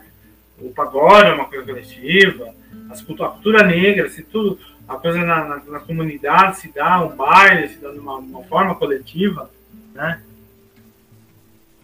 É, então, que graça tem para a Disneylândia se a empregada vai para a Disneylândia também. Apesar que, na verdade, uma, uma sociedade descolonizada, pode conhecer a Disneylândia, mas assim, tem que conhecer o Quilombo primeiro, né? Tem que ir para Salvador primeiro, tem que, né, tem que ir para Rio de Janeiro, para Salvador, para Minas Gerais, cidades históricas, tem que conhecer o Quilombo, tem que conhecer a tribo indígena, né? Os americanos, eles vão para Disneylândia porque é o que eles têm, né? A classe média, nossa classe média é tão colonizada que a gente, a gente quer imitar a classe média americana. E eu acho que uma classe média negra, ela teria, não tem nada de contra Paris, Londres, nada uma coisa é ser antropofágico, né? É uma forma de subjugamento cultural. Uma coisa é você ir para Disney e comer o Mickey. Comer o Mickey. Né? Outra coisa é você ir para Disney e ser comido pelo Ronald McDonald, pelo Pateta. Você ser comido pelo Pateta. Né? Você ser antropofágico. Você ser antropofágico, vai lá e você come o Mickey. Né? Mas você, tá, você é o seu paulistano das tribos retirantes, né? das nossas tribos retirantes de Peratininga, né? aqui de São Paulo, agora no 22 da Semana de Arte Moderna, dos negros que foram invisíveis, né? Com essa cultura europeizada e tudo, né? E aí, quando, e outra coisa também, né, o Alberto, quando eu falo essa questão do, essa, essa questão do, essa questão, essa questão, essa questão do, do, do, do poema, né, do, do poema, eu falo do, do, negro, né? Um negro falo do, do, uhum. autor negro, um autor branco que viveu na África do Sul, né? Um autor negro, eu falando de pós-modernidade, modernidade, que é bebe na África, né? E toda essa cultura, toda essa estética modernista de 22 anos, você teve isso. Então, para não fugir muito, é isso, gente. Vocês entenderam essa, essa parte de Rousseau? Vocês querem comentar alguma coisa antes de passar para o Xangô? Para mim tá para mim está claro, né? É, é, a, a, curiosidade que eu tenho, porque é, de certa forma, por outros caminhos, eu termino também fazendo uma crítica voltada, como eu percebo, né? Você mencionou Hegel, mencionou alguns autores circunscritos na tradição que justificam de certa, de certa forma esse processo voltado para uma perspectiva civilizatória né? De alguma forma, até, até o próprio processo dialético hegeliano, em alguma medida, ele, ele tenta justificar a relação objetiva e subjetiva a partir de um sentido de apreensão, né? de um sentido de cooptação intersubjetiva. Então, quando ele fala de dialética de, de senhor e de escravo, né? É, a dialética do senhor e do escravo, no sentido de apropriação e reconhecimento, né? ele está introjetando determinados valores cristãos, por mais que sejam críticos, é, a maneira de Hegel, né? mas ele quer, é, ele quer elaborar um projeto que justifique um certo sentido de é, é, um certo sentido civilizatório, que é algo, e é justamente como eu entendo essa questão de Rousseau que você mencionou, que esse estado de natureza que Rousseau se refere não é, não é necessariamente um, retorno a um estado primordial e etc., mas é um estado de natureza que compreende um sentido de objetividade e subjetividade muito próximo à ideia de Ubuntu que você menciona, né? que é uma, uma relação de fato específica né, da constituição subjetiva em relação ao sentido coletivo do modo geral. Então, introjetar a negatividade desse processo já é, de alguma maneira, já seria é, é, instrumentalizar, como Hegel faz, a partir da perspectiva de um certo sentido de racionalidade que permeia toda a existência de uma determinada forma, né? que mantém algo daquilo que, de certa maneira, é hierarquizado no sentido formalista, é contextual, é educacional, acadêmico, etc., que se circunscreve na tradição. Eu estou curioso para saber é, a relação disso com, com, a perspectiva de Xangô. Então eu deixo você, é, eu vou começar Xangô. mencionar. Então, assim, agora eu vou passar Xangô, vou, vou passar, como ele já está 8h38, eu vou tentar passar Xangô em uns 15, 20 minutos, 20 minutos no máximo, para depois pegar o. Porque aí depois eu pego trechos do discurso de Rousseau e pego o trecho do Origi de Xangô e comparo. Eu falo uhum. isso, vem disso. Eu faço os relacionamentos diretos. Do texto para o Origi. Do texto para o texto. Tá bom? Mas eu vou ter que. Primeiro primeiro eu que apresentar Rousseau, né? Para a pessoa. Porque assim, você quer, você conhece Rousseau, né? Você conhece essa questão do Rousseau, da filosofia, você tem, você tem contato, você tem bastante contato, né? Provavelmente até mais que eu com a questão de Rousseau, né? Quando eu dou, dei lá no Sorbonne a peça, eu falei, olha, eu sou, eu não sou um especialista em filosofia do direito, né? Eu sou especialista em educação e eu estudei filosofia da educação, né? E antropologia e as comunidades tradicionais, né? E os meus autores são decoloniais e eu tenho uma visão pela decolonialidade, pela descolonização do pensamento, né? De ter uma vontade afrocentrada. Mas então, e aí, mas as pessoas geralmente não conhecem muito, né? Você fala, ah, Rousseau, ah, o homem era bom, ah, Rousseau jogou. Então, assim, primeiro se, se apresentando Xangô. Xangô, eu vou apresentar o código de Xangô, né? O código de Xangô, ele tem um código, na verdade, do quis, né? Vou falar alguns pontos. O código de morte, o código de guerra de Xangô, né? Ele fala assim, como nos conta Salami, os Yorubás, entre os Yorubás, não é bem vista a morte de um filho antes de seus pais. Organiza-se a ordem natural de evolução das linhagens, né? E há a crença que o espírito do filho morto antes dos pais fica vagando e não entra no Orum, não entra no paraíso, né? O que torna indesejada a morte dos filhos antes dos pais, né? E aí a gente vê essa questão da piedade natural, tem vários trechos dos Orquis, né? Isso, ele mata o pai, põe em cima do filho, primeiro morre o pai, depois morre o filho, né? Em relação à morte também, função civilizatória e pedagógica do Orqui, afastar-se da cobra, da cobra, cuja cabeça ainda não se cortou, tem essa questão civilizatória, né? E a relação, né? Ele sente, assim, de você no código de guerra, código de guerra africano, né? Código de guerra espartano, falava que você tinha que matar todo mundo e jogar sal em cima, os hebreus, né? Se você não adora tal Deus, se você não adora Deus, você tem que matar todo mundo, jogar sal, nós somos o povo escolhido, né? Não que a guerra seja uma coisa boa, seja uma coisa louvável, justificável, eu acho. Não acho, mas assim, faz parte do processo civilizatório, né? E aí, os assírios que matavam, que eram terríveis, né? Os assírios que eram terríveis, né? E aos europeus, os, que a gente tem as guerras, de se matar, se dizimar, se jogar, se destruir, se aniquilar, né? No código dos povos subsaarianos, em geral, a gente vê que está no código de Xangô, né? Ele sente pena do pai de seus filhos e deixa um deles vir, né? Ou seja, no código de guerra, não é que isso, é o contrário, né? Você se mata um filho e deixa os filhos. Num código de guerra, né, você tem que sobreviver ah, na comunidade, no, no, no, na comunidade como um todo, né? Então, se a guerra é inevitável, se a guerra é inevitável, como se fazer guerras por excedente de produção, e a guerra é inevitável, né? Você não pode matar todos os componentes de uma família, tem que matar o mínimo de componentes de uma família, de uma determinada função, de um determinado ofício, né, de uma determinada família, né, para que a sociedade, aquela sociedade, em um momento de paz, de selar paz, a sociedade que selar paz, porque depois guerra, o ideal é ter o um acordo de paz, né, para que no momento do acordo de paz, então, então para que no momento, para que no momento para que no momento do acordo de paz da sociedade, né, as sociedades se reconstituam, a sociedade se reconstitua. Então, se você está numa guerra com, com um povo, você chega de uma família, né? Você, não vai matar os ferreiros todos daquela família, os agricultores daquela, daquela, daquela família, todos daquela família, né?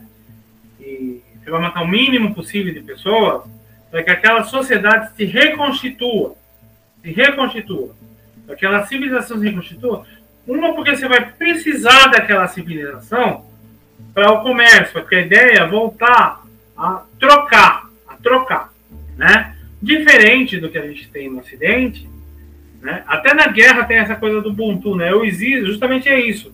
Eu existo porque você existe. Então, se eu existo, é porque o outro existe. Então, se eu matar o outro, eu vou estar. Tá, se eu dizimar outra sociedade, eu vou dizimar a minha sociedade de alguma forma, né? Não é essa coisa de dominar sozinho, né? Eu não vou falar, ah, que bonito isso, porque é guerra, né? Guerra não vai falar, ah, não matou todo, mas assim, de certa forma, você já vê no código essa piedade natural. Essa questão da piedade natural, né? Que ainda não se perde. Outra questão é o mentiroso como transgressor moral. A questão do ser e parecer. Ser e parecer. Ser e parecer tem que ser a mesma coisa. Mesmo porque o mentiroso como transgressor moral, no, Código de Xangô, né? É, aí tem, né? Ele defende cegamente o muro do mentiroso, ele mata o mentiroso enfia o dedo no olho dele. Ele olha brutalmente e soslaia o mentiroso, né? Porque três coisas são transgressões morais muito fortes no Código dos Yorubás, no Código de Xangô, não só de Xangô, mas dos, dos povos subsaarianos da África Ocidental, em geral, E em Yorubá é Eke, que é o mentiroso, Odalé, o traidor, e Aue, que é o inconstante, fala uma coisa agora, outra coisa amanhã, que não mantém a palavra, né? Que fala que vai fazer, não faz, promete, não tem uma espécie de mentira, né? Fala que vai fazer, não faz, fala, ah, não, te dá outra coisa, né? Acaba não nada, ou dá, mas outra coisa, né? Então, assim, o Odalé é outra coisa. O Odalé é o que é e o, o mentiroso. O mentiroso, porque a palavra é documental nas sociedades tradicionais. Sociedades que não têm documento, a palavra é documental, né? Tanto que axé, né, o axé, no código dos orixás, quer dizer, assim seja, porque se, se acredita que o verbo, a criação vem do verbo de um ser andrógeno. O ser é andrógeno, ele tem toda a sexualidade. Justamente nessa questão o Alberto, da dialética africana, né, do bem mal, dessa, dessa dialética africana, que vai contra esse pensamento cartesiano e linear. Esse Ubuntu da, das sociedades tradicionais africanas, né, essa coisa, não passa a mão na cabeça, na cabeça, né, vem dessa, dessa visão dialética, que o outro, assim, o subjetivo e o objetivo fazem parte do, do registro histórico para os africanos. Quando eu tive no Egito, um exemplo muito claro disso, quando eu tive em Luxor, Luxor tem 50% do, do, do, patrimônio histórico mundial. Aí eu vi nas colunas, né, tem um templo de colunas, ele tem acho que um quilômetro, assim, um, dois quilômetros, é uma coisa monstruosa. E as colunas ainda são pintadas, porque as coisas se, se mantêm no deserto, né? E aí você vê muito assim, depredadas para as guerras, mas pintadas, né? E aí você fala, ah, são iguais, né? Aí você chega perto e vê que elas são diferentes. São diferentes, né? E aí o guia me explicou, falou, é, as colunas são iguais, mas são diferentes. Porque os homens, eles são todos iguais. De um determinado ponto. Mas eles têm idades. Eles merecem ser tratados com suas especificidades. Então, o objetivo, homem, e o subjetivo para ser humano, em sua opinião, tem que ser levado em conta no processo histórico. E no processo histórico, dentro do Egito e na África, na, na literatura oral, em tudo isso, o processo é, subjetivo, a subjetividade é levada em conta. Essa dialética, objetividade e subjetividade, masculino e feminino, homem e mulher, né? Eu, outro, eu, outro, não é eu, eu, eu, outro, eu e outro, né?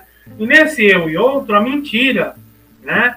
Porque a palavra é materialíssima. Então imagina o negro chegava aqui e falava as coisas né, nessa tradição. Por isso a demacunamidade, acho que a demacunamidade está mais clara, né? Esse, esse, esse, essa coisa que tinha o iuá, o caráter como um fio, fio condutor e não a arete grega, né, do, do herói grego, que é a excelência independentemente do caráter, que é a competição, você ser melhor que o outro, mesmo que você trapaceie, né? Isso é bonito, a gente estuda na, na faculdade, isso é bonito, né? E aí a gente tinha nos nossos quilombos isso, esse, isso que estava nesse estágio do desenvolvimento da, da sociedade, que está no código de Xangô, né? Que é o caráter, você ser e parecer aquela coisa, né? Por isso a demaconimidade, tem que voltar, a, né? depois que eu me enegreci, que eu me comecei, eu, eu, graças a Deus, agora aos 50 anos, faz, faz mais, eu, aos 22 eu descobri que eu era branco, que eu não era branco, né? Aos 28, aos 50 agora faz 28 anos, faz mais tempo que eu, que eu, que eu que eu sou negro, que eu, que eu me descobri negro, do que eu me pensei branco, né? É um grande alívio, porque eu me dei com na MD, foi nas barbas do, foi lá nas barbas do, foi lá em Paris, né? Foi lá, lá nas barbas do, do colonizador, né? E aí na questão do direito, mais a palavra documental, a palavra empenhada, você vê como isso molda toda a ideia de filosofia de direito, né? Que vem do ideia de propriedade, tudo, né? A palavra tem essa questão. Outra questão no Código Moral de Xangô, da palavra, né? Ele, é, ele é imparcial, sua palavra para estar, pai que afirma que é justo, que não digamos. Então, assim, nessa questão do Egito, ficou claro? Das colunas, as colunas gregas já não. As colunas gregas são todas iguais. Então, assim, você tem, na África, já na, na arquitetura, você vê um reflexo desse pensamento da dialética africana para esse pensamento cartesiano e linear. Isso é Descartes, Descartes, Descartes, né? é, nossa, nesse pensamento dialético africano, você tem, daí que vem as dinâmicas sociais, de manter o tradicional e ressignificar o novo. E esse manter o tradicional e ressignificar o novo deu origem a essa coisa dos orixás ter vindo para cá e formado o candomblé. e as nações, porque na África não tem nação Angola, não tem nada disso. Você vai em Angola, ninguém sabe o que é orixá, sabe o que é Enquice, mas ninguém sabe Enquice, ninguém incorpora Enquice, nada disso. Né? Como eles foram para o Haiti, desenvolveram uma função que deu a ideia do Vodou, que, que vem do Vodum, né? Que como você tem também, como você tem também, como você tem também a ideia não só do Vodum, né? Mas como você tem a ideia da Umbanda para o Candomblé, centralidade dos orixás, e todos os processos civilizatórios dos onilês que são agregados, isso aí eu estou dando um, um, resumo, né, do, de outras coisas que eu falo nos cursos, né? Tudo que é, todos os processos, todas as bases civilizatórias que são acolhidas sobre a centralidade de manter o tradicional e ressignificar o novo, né? Então tudo isso, e o Brasil tem esse movimento o Brasil tem essas dinâmicas sociais de sermos uma coisa e acolhermos os que vêm de fora, né? Assim, a gente chegou até, até no primeiro governo Lula, Brasil, país de todos, né? não sei se vocês lembram, né? Que era um país de todos para o alemão que vinha trabalhar, não necessariamente para o haitiano, né? O haitiano que vinha trabalhar, né? Mas tudo bem, né? A gente sabe as questões do racismo estrutural. Mas essa questão do país de todos, essa questão do acolhimento, essa questão de, de acolher novas, novas culturas sem deixar de ser você mesmo. Isso vem dessas dinâmicas, dessa dialética, né? E o código moral, essa, o código moral, tudo isso, tudo isso é predominante na nossa cultura, faz parte desses códigos morais, né? E nós não reconhecemos esses códigos morais, né? Só complementando o que você falou de ego, você falou da dialética e tudo isso, né? Essa dialética africana. E no código de Xangô, ele afirma que é justo, não me culpo que minha palavra seja correta. A palavra correta, né? Ou seja, três coisas: o traidor, o mentiroso e o inconstante. Né? São os transgressores morais, né? que estão contra o código de Xangô. Outra coisa, primeira coisa, o, mais, o essencial em tudo isso, o central. Não existe ninguém que possa destruir minha boa fortuna, meu destino não destruir minha boa fortuna. Minha boa fortuna você pertence. Uma vara, série de coisas. Isso aí é ori, é ori, ori, cabeça. Quem conhece essa tradição africana sabe que ori é onde se localiza a alma. A gente fala que o coração da coisa é onde se localiza os sentimentos, sede da pessoa, o coração, a cabeça. Lá é o ori, a sede da razão. Né? O ori em si é uma divindade. E o ori, eu tenho antropologia do chás, né? As pessoas quiserem comprar o original do chás, eu explico bem o que é o Ori, por que, que é o Ori, né? Mas justamente é o eu, a sede do eu, onde, onde habita a alma, uma boa fortuna, o destino, o destino de uma pessoa, né? O destino, a, a, a toda a saga de vida de uma pessoa já pré, pré, pré, pré, pré-determinada está no seu ori, né? É, onde, é o eu, né, a minha integridade. Então, assim, não faça nada com a maluca. Meu ori, meu ori pertence a você. Ou seja, eu sou sua coisa pública. Eu existo porque você existe. Não é eu penso, logo existo. Eu existo. Você entendeu no código de Xangô? Onde está? Eu existo porque você existe. Então, a partir disso, a partir disso, a lei natural protege o bem comum e não a propriedade. A lei natural de Xangô Tá? Vem lá de Rousseau. No Rousseau não falou da questão da propriedade ter terminado a, a, a criação do, do, direito do direito da magistratura e o senso de propriedade, o direito da propriedade ter terminado com a lei natural. Aqui não existe a lei natural. O outros, aqui a lei natural está viva. Não está viva essa lei natural de Rousseau aqui. Então, já fazendo as relações. Vocês entenderam? Uhum. Vocês entenderam que assim essa, essa, essa coisa que, que, que, nos liga uns aos outros, é, essa relação de Xangô com Rousseau, né? Essa relação de Xangô com Rousseau, essa, essa coisa da propriedade, essa coisa que a propriedade perde, o que os dois têm como a propriedade perde a sua legitimidade, ela perde. A relação é a razão de existir, claro. A propriedade ela perde sua legitimidade quando existe a opressão social, porque não faça mal à minha cabeça, a minha cabeça pertence a você.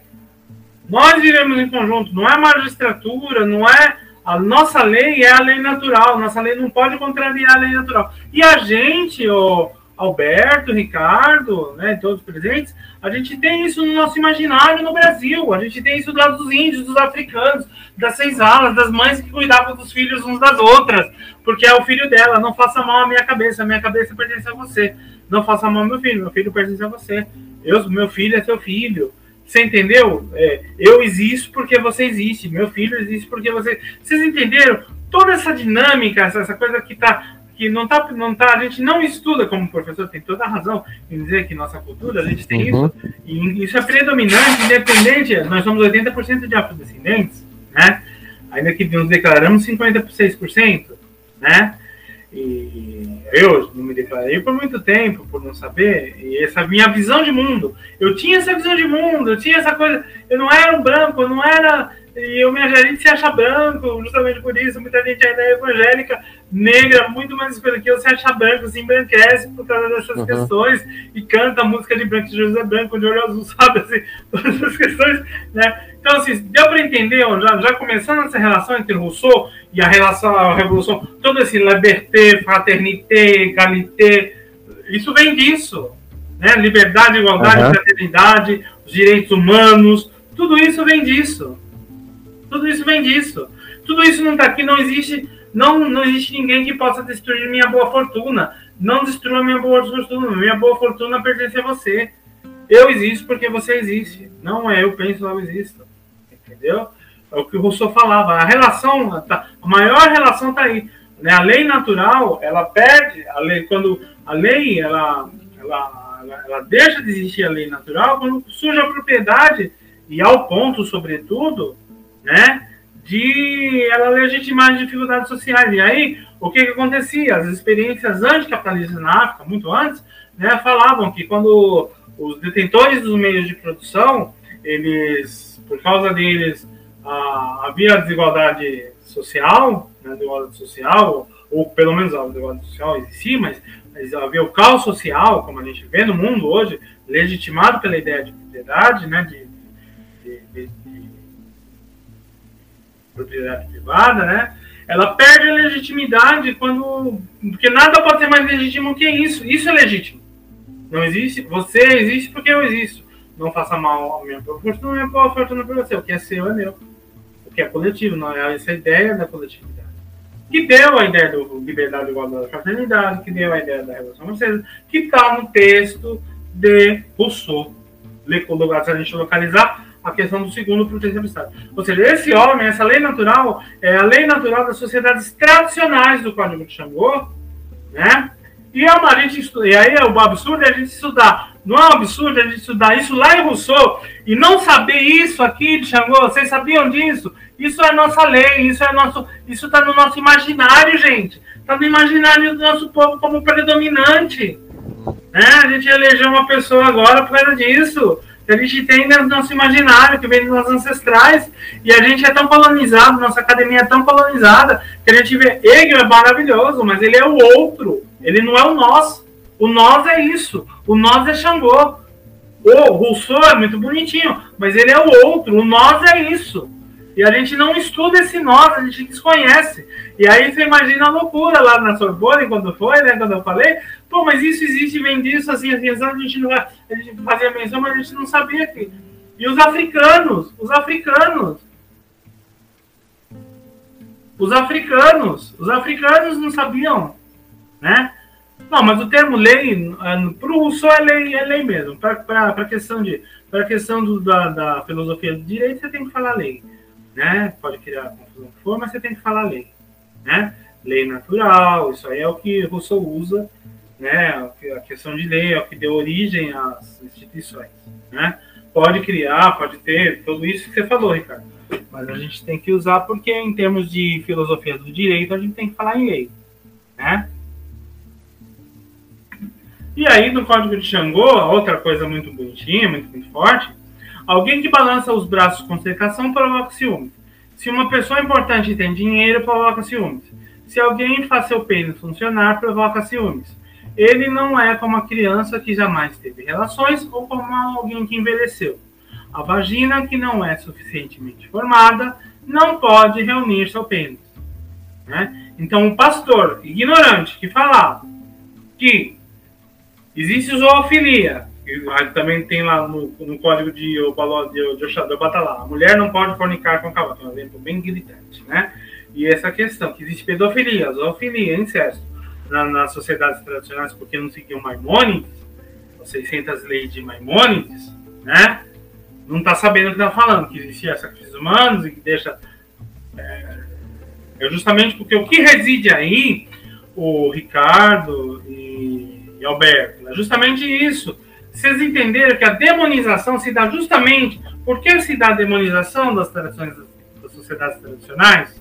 Porque elas resgatam essa ideia que está no nosso imaginário de que a propriedade privada perde sua legitimidade quando existe a diferença social a ponto de, de criar desarmonia social, a fome, a repressão e tudo isso, né? Então vamos pedir para Deus, porque Deus não sei o quê, porque se eu trabalhar, porque se eu isso, se eu aquilo, a positividade tóxica toda, né? Porque Deus, porque Jesus vai me dar uma casa, não sei o quê, porque aí quando, quando, quando tem as, as, os benefícios sociais durante 13 anos de governo, fala, ah, não, porque Deus, o pastor vai falar que é Deus, que não sei o quê, tá, tá, tá, e aí vai seguir ignorar toda a política social, todo o crescimento econômico, toda a política diplomática, que levou realmente ao mérito daquilo. E aí esse povo que se beneficiou desses programas sociais vai atacar o governo e vai na rua pedir golpe para tirar a presidenta por causa de uma crise econômica que se justifica que a partir de uma guerra, uma crise, a partir de uma crise que surge a partir de uma guerra econômica, né, que, que derrubou o preço das commodities, como foi o caso da Dilma, né? Então, assim, cê, dá para entender que tudo isso, essa ideia de coletividade, consolida é, uma mesma revolução que consolidou lá na França dos jacobinos e, tá, tá, tá, e que vem da nossa origem, dos nossos quilombos, dessa nossa negritude, essa demacunaimidade que eu falo no poema, por isso que eu abri com o poema falando em demacunaimidade, né? Uhum. Então, assim, é, tudo isso é um código, é um código moral muito, muito, muito sofisticado né? E aí, eu vou começar, vou começar, já, já, indo, já marchando para o final, né? Eu vou pegar textos, na verdade, é, estão em francês esses textos, né, de Rousseau e de, de Changot, né? Eu vou, no de Rousseau eu não vou traduzir ao pé da letra, vou, vou, vou resumir, né? No primeiro trecho de Rousseau, ele diz que ninguém devia estar acima da lei. Então, ou seja, não foi Sérgio Moro que falou que ninguém devia estar acima da lei, nem Joaquim Barbosa, né? Que muita gente acha, muita gente queria ver já a Folha, o pior, que fica no grupo do WhatsApp, né? Acha, não, Sérgio Moro, você fala, Sérgio Moro falou isso, né? Não, foi Rousseau nesse discurso que falou que ninguém devia estar em cima da lei, né? E que só o homem é, que é submetido à lei e todos os outros são necessariamente, né, estrangeiros, que deve estar de acordo com que, que, a, que a, lei deve sair de algo de, de, algo da democracia, de uma de um, de uma de um consenso democrático nesse primeiro ato, né? É, ele fala no B, né, que a lei deve ser comum a todos, né? É, que ela deve ser um consenso também, um consenso social. No C, né? Ele fala que o estado de natureza, que ele não, no estado de natureza, o homem não tem nenhuma relação moral de dever conhecido e não pode ser nem bom nem mal. O homem não é nem bom nem mal. Ele não tem nem vínculos nem virtudes. Então, a piedade natural não é uma virtude, gente. Vocês entenderam que no Código de Xangô, essa coisa de não faça mal à minha cabeça, a minha cabeça pertence a você, não é uma virtude adquirida em sociedade. Adquirida faz parte da nossa natureza animal, da nossa natureza animal, da uhum. nossa natureza mais íntima, que nos funda como seres humanos antes de, de qualquer convívio social. Né? Da nossa natureza, então, que o, a propriedade vai contra a lei natural, e se essa propriedade, esse direito de propriedade que vai contra a lei natural, faz com que haja o desequilíbrio social, a humanidade está indo contra a lei natural, a lei, o código de Xangô, que é não faça mal minha cabeça, minha cabeça para você, que essa lei natural que faz com que todos os homens tenham que se respeitar, que eles têm que se considerar como parte de uma mesma humanidade, como fala o Xangô, que ele fala, eu rezo a cerimônia para o muçulmano, eu pego o domingo com os cristãos, mas eu persigo os cristãos, como fala o Código Xangô. Por quê? Não é que ele tem um contexto histórico, porque os cristianismos dos missionários chegavam lá e falavam, não, isso é o demônio. Não, peraí, é um código civilizatório da gente. Não faça a minha cabeça, minha cabeça pertence a você. Aí eles iam pegar a culpa, não sei o que, a propriedade e tudo mais. Então você vê que o embate é civilizacional e velho, que esse embate é um embate civilizacional entre o direito, é uma, uma coisa que legitima que a pentecostalização dos quilombos e do povo negro, a perseguição, vem muito antes e vem por, por uma questão política, vem por uma questão ideológica, não, ideológica, ideológica, claro, mas não quase exatamente por causa de um dogma religioso, mas por causa das ameaças que isso representa. Porque imagina o povo começando a legitimar tudo isso que já está no nosso imaginário. Fala, não, o código de Xangô, é o código assim, nossa lei, se vamos se basear no código de Xangô. Uma outra coisa que você estudar, não, Rousseau falava que a magistratura. Tá, não, mas o nosso código de Xangô dos nossos ancestrais fala isso. As nossas leis têm que ser baseadas. Então imagina na filosofia do direito, nossas leis fossem, se nosso código civil fosse baseado no código de Xangô né? E nesse a gente não só estudasse de relance no só, né? Quando eu dei essa aula para os alunos aqui, da, da para alguns alunos da, do direito na, na São Francisco, eles falam, nossa, essa é a primeira aula que a gente tem que ter em filosofia de direito, professor. Porque a gente fica estudando Hegel, Hobbes, não sei o quê, tá, tá, tá, tá, tá, e a gente não vê que tudo isso já está no nosso imaginário, já está na nossa coisa. E na Sorbonne lá foi a mesma coisa. Eles falam, pô, os africanos não, mas tudo isso já está nas nossas tribos, já está nas nossas sociedades, e a gente demoniza, a gente aceita que nossas coisas são demoníacas, né?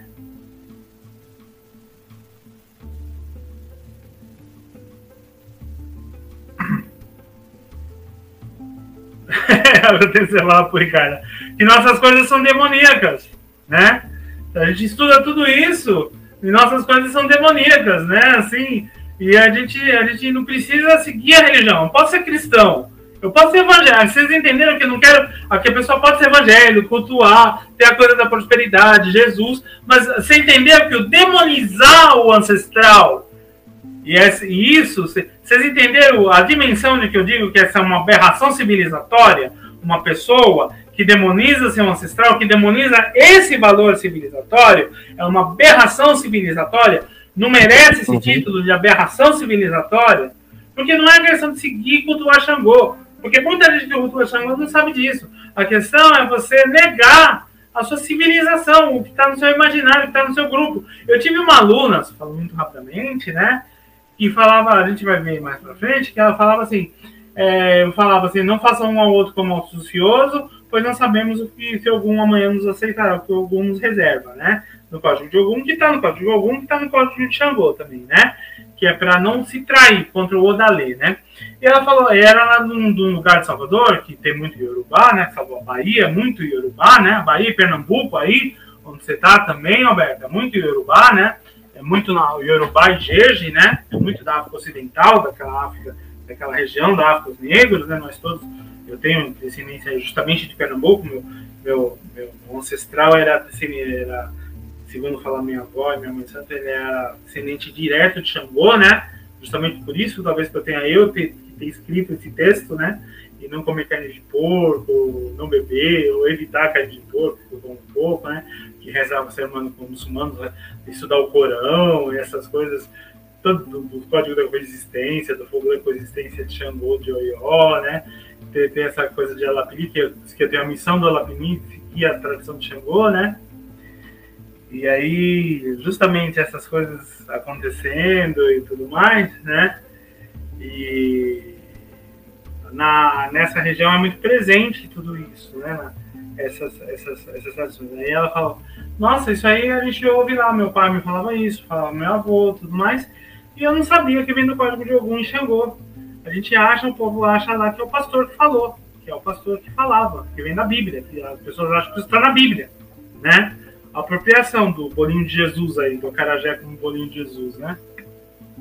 Então é isso. Então, no, no, então eles falam que, voltando, né, que a, a propriedade natural, né, os homens, que isso é uma coisa que, que, que, a virtude de um homem na piedade, na, na, na, natureza, é a autopreservação, né? E a resistir aos impulsos da natureza. E assim, no, o D, é, é certo que a piedade é um sentimento natural que modera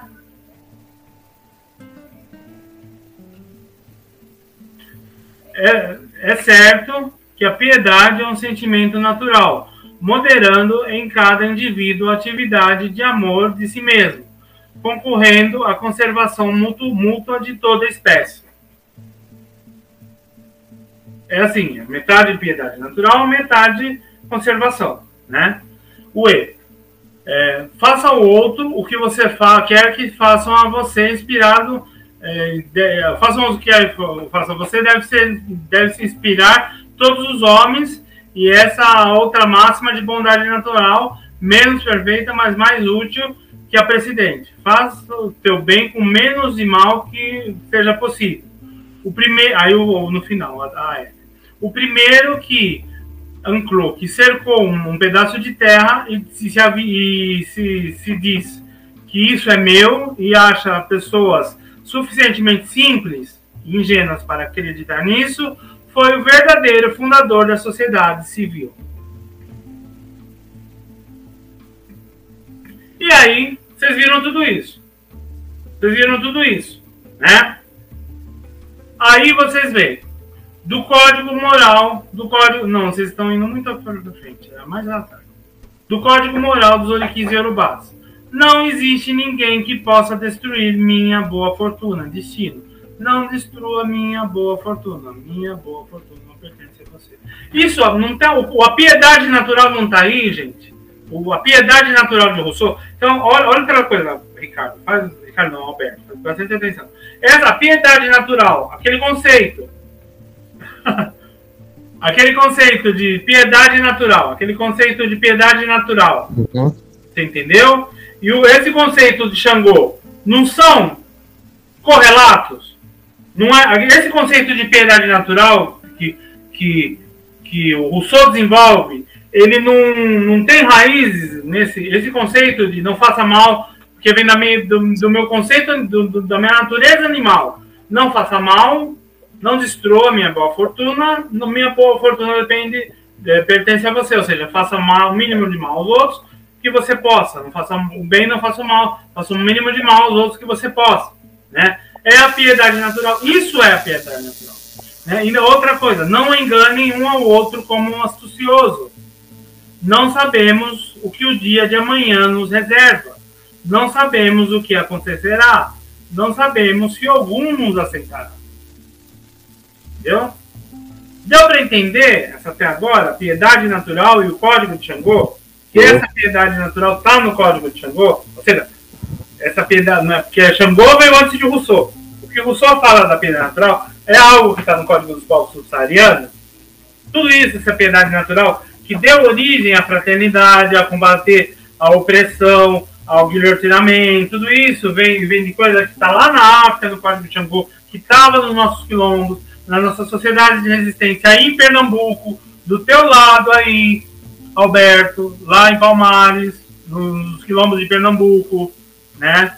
Nos, em Palmares, lá em Alagoas, nos quilômetros de Pernambuco, nossos ancestrais, meu avô, nossos avós. Eles tinham isso no imaginário, nós temos isso no nosso imaginário. E a gente vai estudar lá Rousseau, teorizar, tá, tá, tá, e esquece. Fala, não, pô, nosso código moral tem que ter isso, querido. Nosso, nosso, nossas leis, nosso código civil tem que levar isso em consideração. Né? E essa visão colonizada. Né? E aí, é, uma, uma questão no Código de Xangô. Dilson, o hábito de viver junto fez nascer os mais doces sentimentos que sejam conhecidos, conhecidos entre os homens, o amor conjugal e o amor paternal. Aí no Código de Xangô, ó, isso aí não é mais escola que isso de Rousseau, né? E acho que ele nem conhecia. Meu senhor que faz marido e mulher lutarem juntos. Tá no Oriquite Xangô. De Rousseau todas as dificuldades, as faculdades desenvolvidas, memória, imaginação uh, em jogo, o amor próprio interessado, a razão rendida ativa e o espírito chegado até mesmo ao termo da perfeição. Assim está suscetível, assim está a humanidade agora. É, assim, todas as qualidades naturais colocadas em ação, o, que os homens estabelecem, não somente sobre a, a quantidade de bens e o poder de servir ou de se prejudicar, mas sobre o espírito da beleza e da força se endereça o mérito aos talentos e essas qualidades são só, só as que podem atrair a consideração é, a consideração é, a consideração e para bientôt les avoir pour les affecter ele falou avantage montanha que não assim. Ele então ele fala, ele fala assim que o homem ele tem todo tudo desenvolvido a, a, o racionalismo ele tem tudo desenvolvido racionalismo aparência ele tem o estudo ele tem os bens, ele tem tudo desenvolvido, né? Mas aí, mesmo com a sociedade totalmente desenvolvida, ser e parecer já não são mais a mesma coisa, né? E essa distinção, e dessa distinção de ser e parecer não ser mais a mesma coisa, saíram, né? A Ruston Trompeuse e vices qui sont le, corrige, le cortège, saíram saíram a, a, as trapaças, saíram todo tipo de trapaça. Você viu que tudo que vai contra aquela lei, não, não, não trapaceamos, as pessoas começam a se trapacear, e todos os vícios né, que vêm daí, das homens, do homem querer ser mais que o outro homem, do homem se sentir satisfeito com a pobreza de outro homem, que vai contra a lei natural do Xangô. O código Xangô não faça mal à minha cabeça, minha cabeça pertence a você. Né? E sendo que nossa lei nossa lei, em vez de defender isso, a nossa lei defende a propriedade que vai contra isso, que, que legitima isso, né? E aí a gente tem. A gente tem de Xangô, alguém que balança os braços com ostentação provoca ciúme, não é? O homem parece uma coisa, quer ser outra. Se uma pessoa importante tem dinheiro, provoca ciúme. Alguém que faz seu pênis funcionar provoca ciúme ele não é como a criança que jamais teve relações ou como alguém que envelheceu. A vagina que não é suficientemente formada não pode se reunir ao pênis. Tudo bem, isso já é uma coisa que sai. Mas tudo que está antes, não é essa questão do ser e parecer, esse ser e parecer do discurso de Rousseau, que deu origem a todos os males, e essa inveja, esse querer o do outro, esse querer ser o outro, querer ser mais que o outro, a competição que vai contra o, o fio condutor da, da, da, educação na África Ocidental, é o caráter, é o bom comportamento e o bom caráter. E não a competição, e não querer ser mais, não querer parecer algo que não é. A vaidade. Né? E aí o Xangô também, a questão do, a questão do, do mentiroso, né? Ele defende certamente o muro do mentiroso, ele faz com que o mentiroso não traga as oferendas, né? E aí outra coisa de Rousseau. Eu falo da piedade, para terminando já, tá? Disposição conveniente dos seres também também fracos, sujeitos aos maus que nós somos. Virtude como mais universal e mais útil homem que precede, peraí, eu ler aqui primeiro, eu já.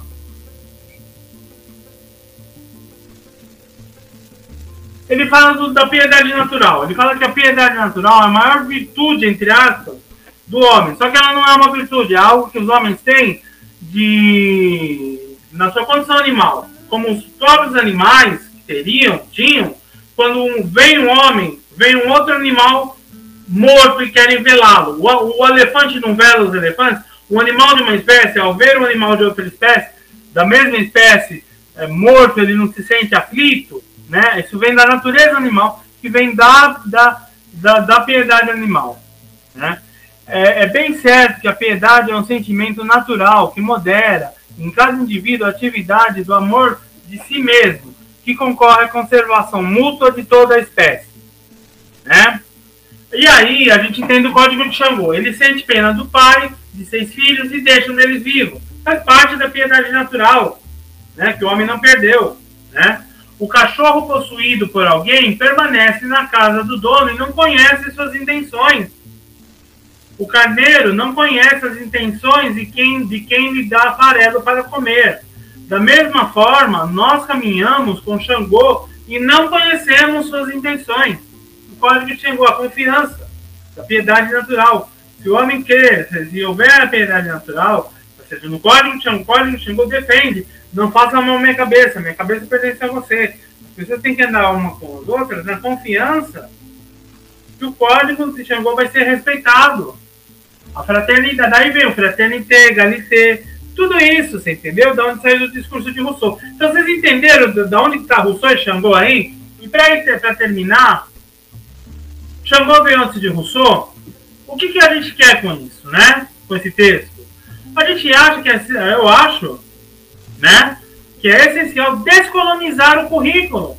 Não mostra, gente, não mostra o Alberto e, e Ricardo, uma colonização enorme no nosso currículo, a gente estudar Rousseau, teorizar ver todos esses teóricos, mas e não conhecer o nosso, nosso, nossos povos ancestrais. Como eu falo de Xangô, também tem os mitos indígenas, que aí no Nordeste, sobretudo, são extremamente importantes, Norte e Nordeste, aqui no Sudeste também.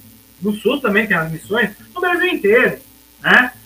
Mas assim, eu sou mestiço, meu, meu avô era pernambucano, ele era tupinambá, ele era negro, descendente direto da linha de Xangô, tupinambá, batavo, tinha os batavos holandeses, né? Tanto que ele tinha aquela cabeça dos batavos, né?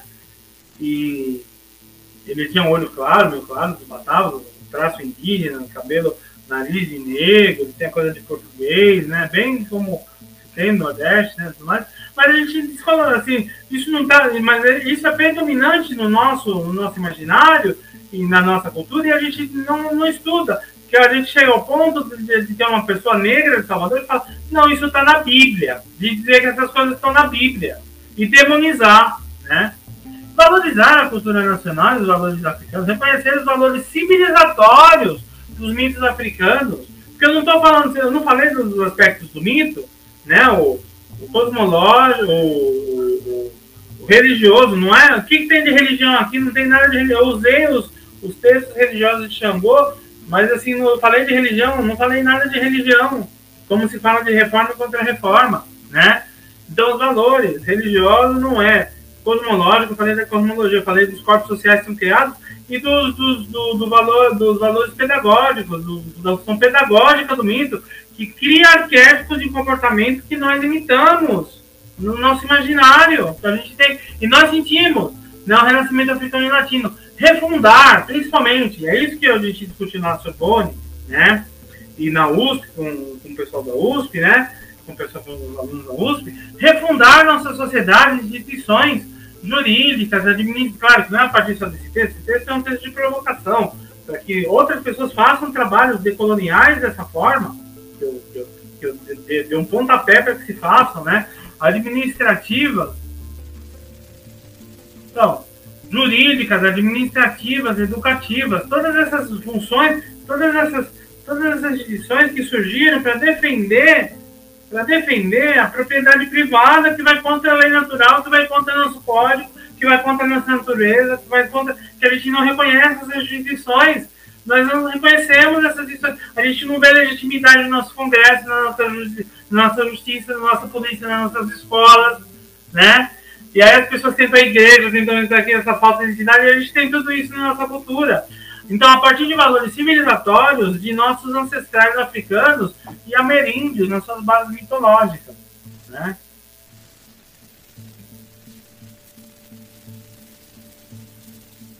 Então, vocês entenderam? E aí a gente se sentir no nosso país como brasileiros, né? E não como estrangeiros na nossa própria nação que a gente estuda Rousseau, a gente estuda, estuda isso, aquele, né? Mas a gente não. não a gente tem que, como a gente tem os afrocientistas, os marxistas, os panafricanistas, negros, né? Discutindo, porque a negra de esquerda, né, claro que a questão negra, a questão da é de esquerda, não existe negro, negro de direita é o, é o Sérgio Camargo, não existe. Porque o supremacismo branco tá, o racismo tá na direita, né? Não existe é, direita antirracista, isso não existe. O capitalismo os astrais, a gente vê que o próprio racismo e o capitalismo estão ligados, né? Então é isso que eu queria falar. Se vocês quiserem abrir para discussão antes, de, ou vocês querem que eu já diga o poema e aí a gente abre para discussão. O que, que vocês dizem? Não, é, eu acho que você pode falar o poema. Eu acho que está bem esclarecido e eu acho que esse assunto segue para frente ainda, Ivan, sabe? Mas está bem apresentado. Eu acho que eu mesmo aprendi um pouco mais eu tenho uma discussão com o Alberto, né? Mas eu, é, ele acha que eu seja alguma coisa estruturalista, mas eu não sou nada estruturalista, sabe? A minha formação é toda perceptiva e eu sempre busco esse valor mais atávico, sabe? Até até assim como uma percepção é, psicobiológica que eu falo e que eu discuto esse tema, né? O Alberto quer falar, vou ficar quieto. Pode falar, Alberto, queria te ouvir um pouco, o que, você achou? Alberto, você só espera um minutinho que eu vou fechar o negócio aqui que tá, tá, tá entrando um som estranho, acho que é da onde tá vindo o som. Pode ir.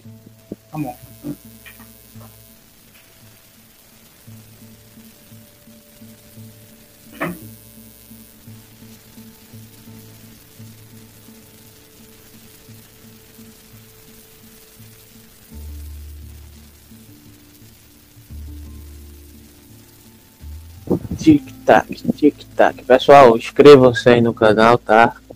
Compartilhem. Deixem o like. Se quiserem apoiar o nosso canal, nosso Pix, nosso apoia. Segue na descrição. Tá? E, e acompanhe o trabalho do Ivan Poli, que é extremamente relevante. E sigam nossas redes, tanto do Gap Filosófico quanto do, do para economia participativa, tá tudo na descrição. O que não tiver, eu coloco posteriormente. É, e o Bitcoin Moeda Social Virtual, que de certa maneira são pontos dialogantes né, com o que é explicitado aqui no canal. Esse, esse aqui é um deles. Eu, eu, eu ia deixar você falar sobre o poema, tá tudo ok? Tá me ouvindo aí, não tá? Você quer Mas... te ouvir um pouco, quero te ouvir um pouco, Alberto. Você queria que, que você tinha para falar? Mas como o Ricardo já levantou essa bola aí, né? Ele disse que ia abrir a porta para você falar o poema e já se expôs. A minha questão com o Ricardo é a seguinte, né? E aí eu vou aproveitar que você falou, que eu acho, no geral, tudo se aproveita, né? Mas os pontos que me tocam mais especificamente são alguns, porque denota justamente o problema da dissolução da relação da subjetividade em relação à objetividade que é um dos temas que a gente tenta estudar aqui no canal pela ótica de autores que você pode considerar assim é, da perspectiva é, tradicional da academia, digamos assim, né? Que são essenciais. Que são essenciais. São essenciais, mas o uso que eu tento, eu tento fazer deles é um uso a contrapelo da tradição.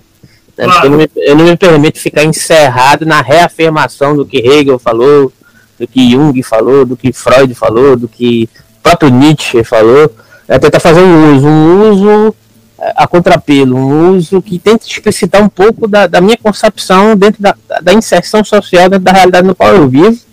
E é muito importante ter uma pessoa que é especialista na área da, da, da, da perspectiva decolonial, africana etc., para poder, poder explicitar um sentido primordial né, da origem de, de, de, determinadas construções epistemológicas que são apropriadas e que a gente por vezes não pode enxergar. Inclusive eu até separei um trecho aqui, que é o, o livro Tipos Psicológicos do Jung, no qual ele faz uma paráfrase do Rousseau. Né, e ele diz mais ou menos assim. É, o homem civil é uma unidade fracionária que depende do denominador e cujo valor, portanto, está em sua relação com o todo, que é o corpo social. Nesse livro, o Jung tenta fazer uma investigação no sentido de psicologia que vai estar debruçada sobre a perspectiva antropológica em vários momentos da história da humanidade, desde a cultura brahmani, cultura é, chinesa e etc. Ele tenta enxergar um ponto em comum de, uma, de um certo sentido de ressignificação de individualidade que não seja individualista, né? como é apropriado pela perspectiva é, econômica é, do liberalismo clássico que reverbera nisso que a gente está vendo atualmente como reação ao, ao, ao sentido econômico pós-guerra que surge na, na perspectiva keynesiana do keynesianismo, né, do neoliberalismo que coopta essas subjetividades baseado numa falsa ideia de individualidade, né, é, que está justamente baseado no germe, está presente aí nessa, nessa, nessa discussão onde o Rousseau está inserido, mas que já está presente aí é, no sentido que você levantou no Código Moral, é, é, é que você explicitou muito bem aqui, né, no Código Moral que tem origens africanas e etc., né, mas que o Rousseau está inserido nessa discussão, que é justamente é, colocar um sentido de propriedade privada além né, é, de um sentido de, de, coparticipação social, de, de, de, olhar para o outro e perceber que o outro, de alguma forma, faz parte da minha própria constituição subjetiva.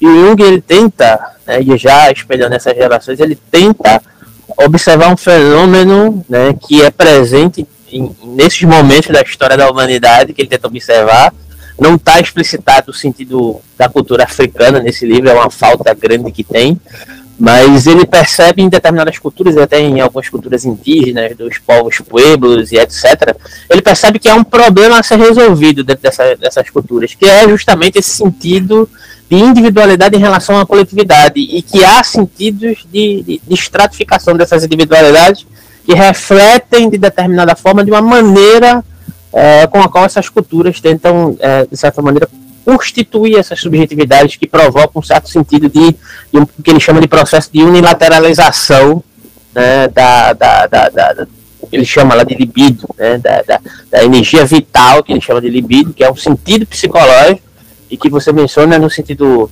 né, da, da, perspectiva que você abordou aí, que existe um sentido de centralidade de um eu que não é um eu, é, um eu formalista, não é um eu apartado do todo, mas é um eu que se constitui junto dentro do contexto social no qual ele está inserido. Por isso que Jung, inclusive, ele tenta utilizar o termo alma no lugar de psique, porque alma dá essa conjuntura dos aspectos corpóreos, de um uso de um sentido representativo racional em relação ao contexto social. E, e, é muito interessante quando você coloca essas questões, porque isso já estava posto aí, né, de alguma forma. Esse sentido primordial que aparece em Rousseau, é, que é essa, esse suposto estado primordial de natureza humana, né, é, não é exatamente uma romantização né, de um retorno a um estado no qual o homem era puro e etc e tal, mas é um estado anterior, antes do processo civilizatório, que copta o homem, subjetiva ele de alguma forma, a sujeita a determinados sistemas de interesse, né? É, inclusive delegado à construção do Estado, à instituição do direito baseado em determinadas concepções burguesas, que permanece até hoje, e aí eu entro no diálogo com o Ricardo, né, no qual ele acredita que existe uma, uma aplicabilidade da lei em sentido normativo, em um aspecto que possa ser é, genuíno, que possa ser é, democrático de fato, eu não vejo dessa forma. Não, não eu, eu, não acredito que haja uma constituição do direito que seja ingênua enquanto suas origens e reverberações. Né? Existe sempre um sentido no, na, própria origem da, da, perspectiva jurídica, inclusive você demonstrou isso muito bem, que, que, que a gente vai buscar uma, uma, formalização dos aspectos, seja ele jus naturalista, seja jus positivista, que estão baseados em uma certa constituição de natureza humana que não corresponde com o que você apresentou aqui agora. É exatamente o contrário. Né? Essa é, a, a magistratura surge, quando surge uma magistratura, ela as leis, a magistratura surge para ir contra o estado de natureza, contra a lei natural. O direito, o direito não existe. O, o, a magistratura vai contra o direito natural, né? É isso que você vai, vai totalmente vai totalmente no sentido do que você está falando.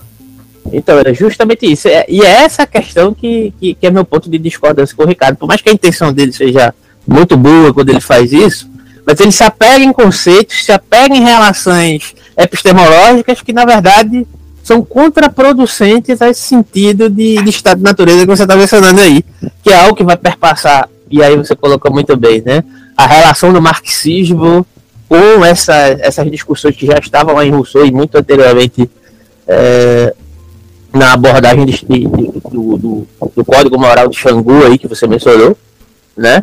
é, mesmo que se tenha boas intenções quando você faz o uso da, das normativas do direito baseadas nessas estruturações, você está indo de encontro àquilo que você quer prover. E assim, do, do, do, mesmo modo, no sentido econômico, no sentido de computação do desejo das pessoas a partir de, uma, de um assentamento, de uma ideia de subjetividade é, que, que, sei lá, que, que, que englobe o sentido de meritocracia e competição né? É como se fosse algo legítimo, né? E aí tá, vai de encontro justamente esse estado de natureza que já estava presente aí nesse código, no, no código de Xangô que você explicitou muito bem. Então é preciso estar atento, né? Digamos assim, no uso específico e reverberado no sentido moral e ético que se faz desses conceitos e das suas origens né, e das suas reverberações no contexto atual. Então, esse é meu ponto, por vezes, de, de discordância, né, é, de, de, de, às vezes, compreender que, que, que, a aplicabilidade de um determinado senso normativo de justiça, por mais que me favoreça temporariamente, ele não tem um uso específico fundamental que reflita um sentido de compartilhamento social genuíno, mais genuíno, diga-se de passagem. Na verdade, ele produz justamente é, é, é uma reafirmação é, é, de determinados paradigmas excludentes, de um modo geral. Né? Então, é, esse é o meu ponto de discordância. Era, era, isso, era isso que eu teria para poder colocar nesse momento. E, no mais, agradecer se você quiser complementar e, e, e, recitar o poema ou fazer um fechamento, fazer uma colocação aí, pode ficar à vontade.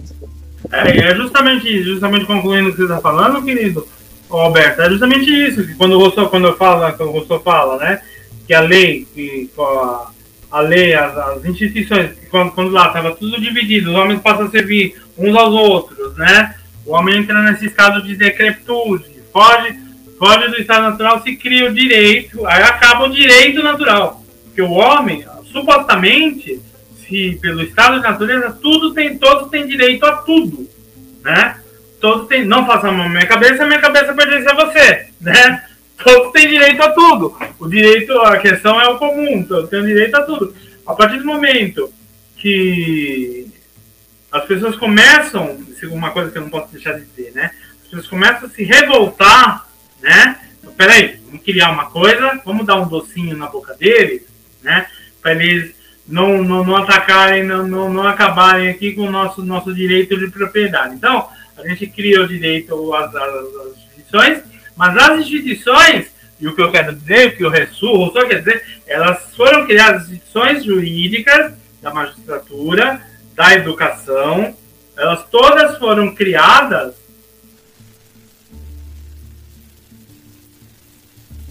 todas as, as, tudo isso foi criado para legitimar o, o direito de propriedade. Tão somente, segundo Rousseau, não foi para conferir direito. Se você confere direito para que haja uma, uma, uma, uma, um sentido de convivência mínima, né? Mas na verdade eu estou tirando, é como justamente você falou, Alberto. Eu estou é, eu tô supostamente conferindo o direito para tirar o que é de direito, né? Do que o que o direito natural teria a dar a essas pessoas. Então, assim, a, a, a propriedade privada cria essa questão de, de contra o direito natural. Então, a, a partir do momento, esse direito criado, essa, essa, essa magistratura, essa, essa lei criada, ela foi criada para tirar o que é de direito de fato das pessoas, para iludir as pessoas, né? É nesse, nesse sentido que você fala que vai totalmente de acordo, que eu tenho que dizer justamente isso, que as coisas foram criadas, essas leis foram criadas, a magistratura foi criada, né? Para conferir esse todo esse direito conferido, ele não é um décimo do que seria merecido né? É para manter a ordem social, somente, tão Perfeito. somente para manter a ordem social e as pessoas conformadas com que elas achando que é de direito, que elas têm muito mais, né? E aí também, até o próprio conceito, aí surge o conceito de mais-valia, de exploração, tudo mais surge daí, né? As pessoas, você acha que as sociedades tradicionais não tem a mais-valia, não se produz, se produz, se produz um excedente de produção nas tradições do Código de Xangô, para guardar para a comunidade. O índio não produz para mais-valia, tanto que ele é chamado de preguiçoso, porque ele não é, ele não produz para mais-valia, né? E a gente produz para um acidente de produção para o detetor dos meios de produção, né? Então é isso. E o direito nos é dado, não, você tem direito, seu direito é esse. Mas o seu direito, segundo o direito natural, seria o direito ao que você produz, tudo que você produz, né? Aí você tem a questão da ditadura do proletariado, tudo isso, né? É, justamente nesse sentido. Então ficou claro, ficou mais claro para você, o, o Alberto, essa questão de Rousseau, do Código de Xangô, de tudo isso. Não, para mim, todo, todo, todo, esse direito, tudo, tudo, todo esse direito, toda essa magistratura, todas essas instituições. E aí imagina um escândalo lá, lá na Sorbona. Você está dizendo que a magistratura, tudo isso foi criado tão somente para enganar, não sei o quê, tá, tá, tá. Falei, não, é Rousseau que está falando. As pessoas parecem que não, o Rousseau está enterrado lá, eles parecem que não sabem. Vê só, é, eu entendi muito bem e, e, e, acrescenta muito assim pro ponto de pesquisa, mas viu o que o Ricardo colocou aqui. Segundo Hans Kelsen, também todos nascem iguais direitos e obrigações, desde que estejam coadunados com a perspectiva de natureza humana que é demasiadamente que, é, é, baseado numa perspectiva keynesiana, né? E, e, logo kantiana, baseado num certo sentido de racionalidade específico que justifica, inclusive, a teoria pura do direito, baseado nessas especificidades, nesse consolo né, de um não compartilhamento real, de fato, daquilo que já foi expurgado enquanto é, direito no sentido de estado natural primordial. Então você percebe como é que o Ricardo ele não consegue assimilar como essas epistemologias dentro da, da, da, filosofia do direito, elas estão permeadas de interesse. Não existe epistemologia que justifique o sentido do direito de um modo geral, que não seja baseado em determinado interesse de classe, de justificação de determinada localização e de exclusão de um determinado povo. Né? Então, é, é ele faz uma associação né, é, de, um, de um sentido de igualdade produzido, né, que já é proveniente de uma negação anterior. É justamente o que você mencionou aqui. E né? aí, Alberto, fica mais claro, não que a gente chama, mas fica mais claro o motivo da perseguição aos valores civilizatórios tradicionais do Código de Xandô. Porque tudo isso está no nosso imaginário. A gente sente lá no fundo e fala, pô, esse direito é muito pouco, a gente merece muito mais, o mundo é nosso. Né? Como falavam os, os orixás, os filhos dos orixás, né? Você é filho dos orixás, você é filho da natureza, o mundo é teu, né? O mundo é nosso, né? É justamente isso, de certa forma, né? E aí, justamente esses valores civilizatórios que colocam a culpa, o pecado, as limitações, né? O, isso é o diabo que os missionários falavam. Justamente isso, que aí a pentecostalização, a domesticação da população negra nas favelas, que de um lado só tem, se você resiste, se você transgride, você cai no tráfico e na morte social. O tráfico é uma, é uma é uma é uma é um, é um, é um, é um, é um estado de poder, né? Uma é, é, é, tanto é um projeto de poder, o tráfico e a pentecostalização andam juntos no estado de poder, tem a milícia. A gente entende tudo isso, por que, que as tradições africanas, tudo isso, esse código, ele é marginalizado e é demonizado, diabolizado, demonizado. A gente entende, a gente entende as reais razões né? Uhum, Como se deu a cristianização e tudo mais nas nossas, nossas tradições. E por que tudo isso? Ainda que a pessoa, porque não é uma questão, a pessoa pode ser cristã, pode louvar o Espírito Santo, Jesus, seja o que for, mas a partir do momento que ela tem consciência desse código, né, que o mundo é dela, né, que ela tem consciência de tudo isso, ela pode ser da religião que for, né, ela, ela vê que não, peraí, tem alguma coisa errada aí nesse tudo, nesse tudo, que a gente vê justamente que as, que, as, que o principal financiador dessas igrejas são as grandes empresas, os grandes empresários, né? Aí você entende porque você cresce ouvindo que, de modo geral, as religiões de matrizes africanas é algo que você tem que, de certa forma, se afastar, porque existe um controle social através da, das institucionalidades religiosas predominantes, que inclusive introjetam muitos valores é, no sentido positivo como se fossem dele, né? Então é, muito, é um projeto muito bem estruturado durante séculos, né, que permeia todos os campos da sociedade, no modo geral. É. o direito, as religiões predominantes, as academias, diga-se de passagem. Não, né, porque... você entende porque na academia você estuda tudo isso e você não viu nada disso de Xangô? E sempre me filmes de Xangô que ninguém, ninguém nunca Ricardo, poderia ter estudado isso. E eu só, por que, que você acha que eu só estudei isso depois que eu me descobri negro? Por que, que você acha que as pessoas não se descobrem negras? É. Então é isso. Pois é, né? E, e, e mais uma vez, né? É, só para reafirmar a questão, para finalizar aqui, aí para você recitar o poema, pra, eu acho que já, a gente já se estendeu demais aqui.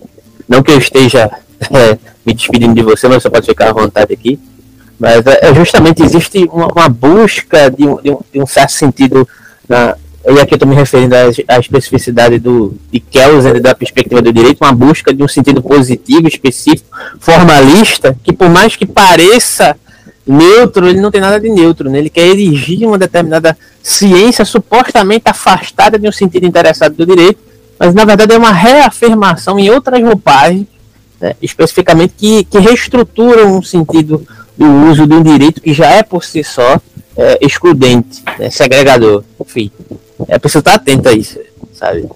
É, enfim, é, pode ficar à vontade, Ivan, para recitar o poema e se quiser pode finalizar. E eu, só, eu queria agradecer, porque foi uma aula e tanto aqui. E, aí, e a porta está sempre aberta, viu? A descolonização, desse pensamento decolonial, né? Quanto é importante, né? Essa diferença do. Porque uma coisa é você lidar, você falar de racismo estrutural, que é central, né? Eu acho Silvio Almeida, eu acho Jamila centrais, né? Centrais, e para você entender qualquer coisa, você tem que começar. Mas assim, se você para nesse discurso, né? Se você não você coloca, colocar o negro na universidade, não é tudo. Você tem que criar o pensamento decolonial, a mudança de relações de hegemonia cultural, né? Como falava o próprio Pierre Bourdieu, né? Só existe mudança de relações culturais, de relações sociais, elas só se consolidam quando há a mudança de relações culturais, né? A própria violência simbólica se dá né, só muito rapidamente, né, a, a ação pedagógica seguida da autoridade pedagógica, do trabalho pedagógico, do sistema de ensino que reproduz tudo isso, né, e é que eu explico no meu Pedagogia do Chás, que é um outro livro que eu vou relançar agora, né, e que eu tendo aula com Bourdieu em Paris, eu fui entender Bourdieu, a gente passa por Bourdieu, a gente passa a não entender Bourdieu, porque nossos professores, eles acabam eles acabam nos fazendo é, reprodutores culturais. A gente tem que produzir cultura como professores, né? E aqui, nesse trabalho, eu quero produzir cultura e não reproduzir cultura, né? E assim, só discutir o racismo estrutural, essas coisas, você reproduz, né?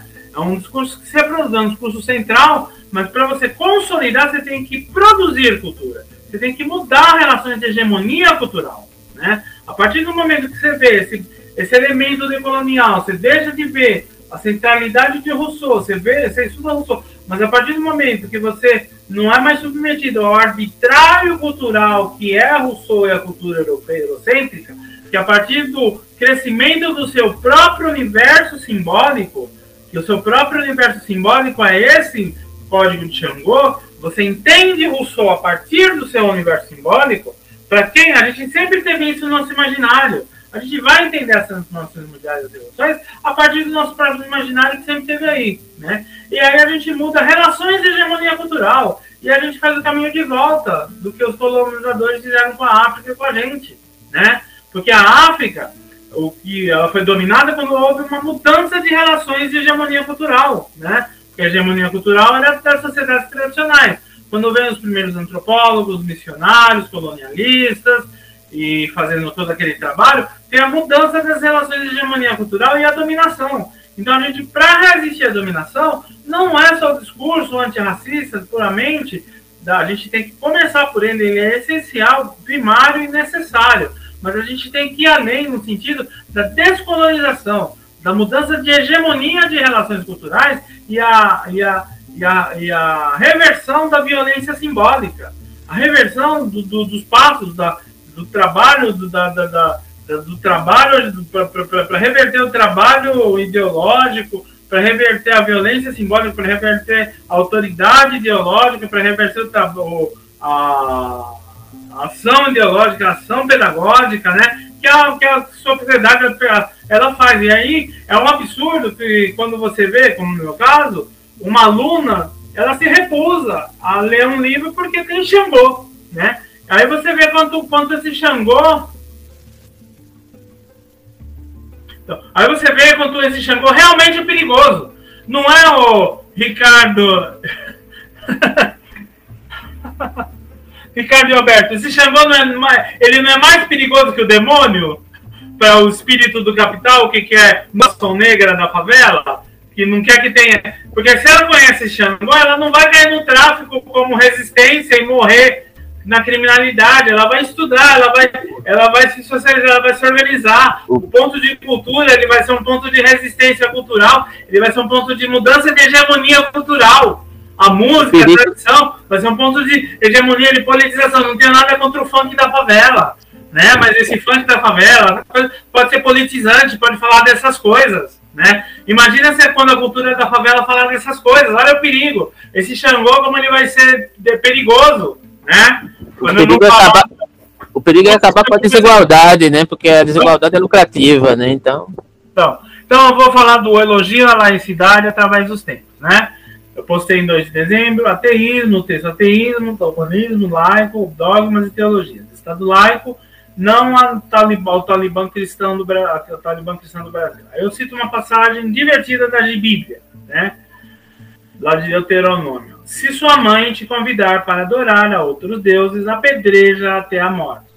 Se um país se recusar a adorar o seu Deus, mata todo mundo, homens, mulheres, crianças, animais, e taca fogo na plantação para que nada brote novamente. Não é fofo?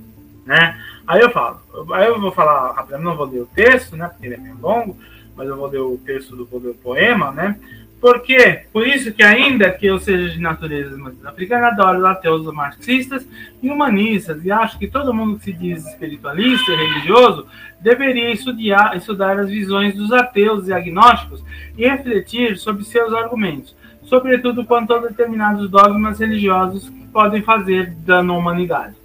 Deveria ser obrigado a estudar isso em teologia, assim como qualquer formação religiosa que deveria abrir o diálogo com ateísmos agnósticos e buscarem reformar-se a partir da visão humanista dos ateus e agnósticos que lhes deveria servir de parâmetro para tal reflexão autocrítica que evitaria que pessoas ficassem reféns do cabresto teológico de dogmas danosos às humanidades como este, né?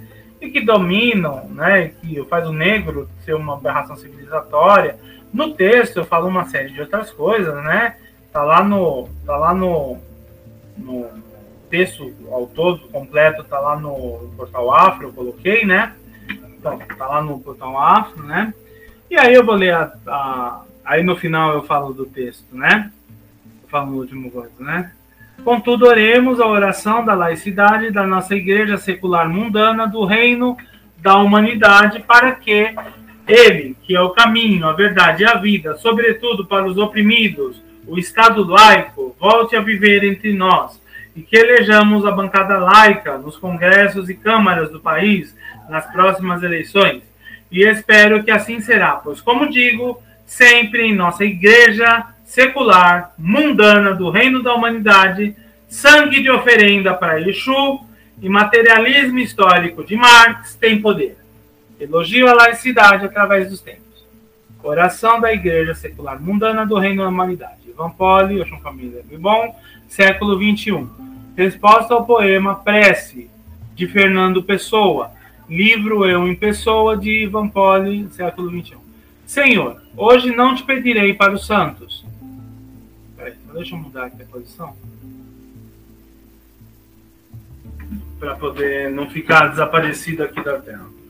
Senhor, hoje não te pedirei para os santos, nem tampouco para os castos e fiéis nem te agradecerei por todos os milagres que não tenho dúvida que fizestes em minha vida, nem por toda a felicidade que me possibilitou ter no caminho que me conduziu. Te não te pedirei fé, nem inspiração dos que creram em ti. Te pedirei Te pedirei que abençoe, sim, aqueles que duvidaram de ti, quando homens matavam em teu nome, quando homens promoviam o caos social em teu nome. Quando homens exploravam uns aos outros por sua boa fé em teu nome. Quando homens deixaram de ver-se, de se ver como filhos de uma mesma humanidade em teu nome. Peço que abençoe aqueles que duvidaram de tudo isso, que através do progresso intelectual revolucionaram e combateram dogmas que destruíam essa humanidade, que através de sua crença na utopia se igualaram todas as crenças na ética dos laicos, que foi a guia de sua fé. Abençoa aquele que duvidou quando em teu nome oprimiam corações e mentes e as enchiam de culpa. Abençoa aquele que provou a mentira dos vendilhões dos templos através dos templos. Abençoa aquele que o fez não por querer atingir um céu e um paraíso, mas porque via somente humanidade em todos os seres. A mesma humanidade de que se é filho dentro do que falava a lei natural e primitiva. Aí eu evoco a lei de Rousseau, né? A lei do não de Rousseau, a lei natural, né? Do, do código de Xangô, do Rousseau. Abençoa aquele que não me distingue se sou do povo da cruz, da lua crescente, da estrela, de Davi ou qualquer outro credo. Abençoa aquele que duvidou de paraísos exclusivos. Abençoai a todos os hereges, magos, bruxas e transgressores que transformaram nossa visão. Abençoa aquele que denunciou as cartas de indulgência, por ter já em seu coração toda indulgência e considerar-se irmão de toda a humanidade. Abençoa os que transgrediram os dogmas e a lei que, contraria, e a lei que contrariavam sua própria humanidade e assim transformaram a sociedade que viveram. Abençoam os que, em nome dessa utopia, duvidaram dos opressores, dos charlatões, e mostraram que o eu humano é maior que qualquer dogma. Abençoa, Senhor, a todos esses descrentes que mais que oram para a humanidade, através de sua ética, que não permite que o dogma oprima consciências e as transforme em morada, eh, em morada da culpa. E em nome desses nobres seres humanos, faz de mim e de todos nós muito mais que divinos na dimensão das crenças e descrenças que nos dividem. Aí você vai gostar de você, Alberto, por causa do Jung, você vai lembrar. Fazer de mim, de todos nós, a partir de nossos sonhos, né, sonhos, o inconsciente coletivo do Jung, né, que nos unem numa mesma condição em nossas crenças e descrenças, simplesmente e igualmente humanos, muito mais que isso, né? Aí segue abaixo o vídeo, eu tenho um vídeo, né? Depois eu tenho um vídeo no YouTube que eu falo disso. Então espero que vocês tenham gostado, que vocês quiserem discutir, tá? Assim, eu acho que já deixou, já está às 10 horas, né? A gente está já duas horas e meia aqui, eu falei que a gente ia falar, falar, né?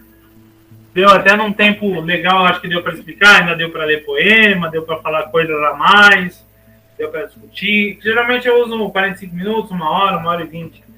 Né? Lá na Sorbonne foi duas horas.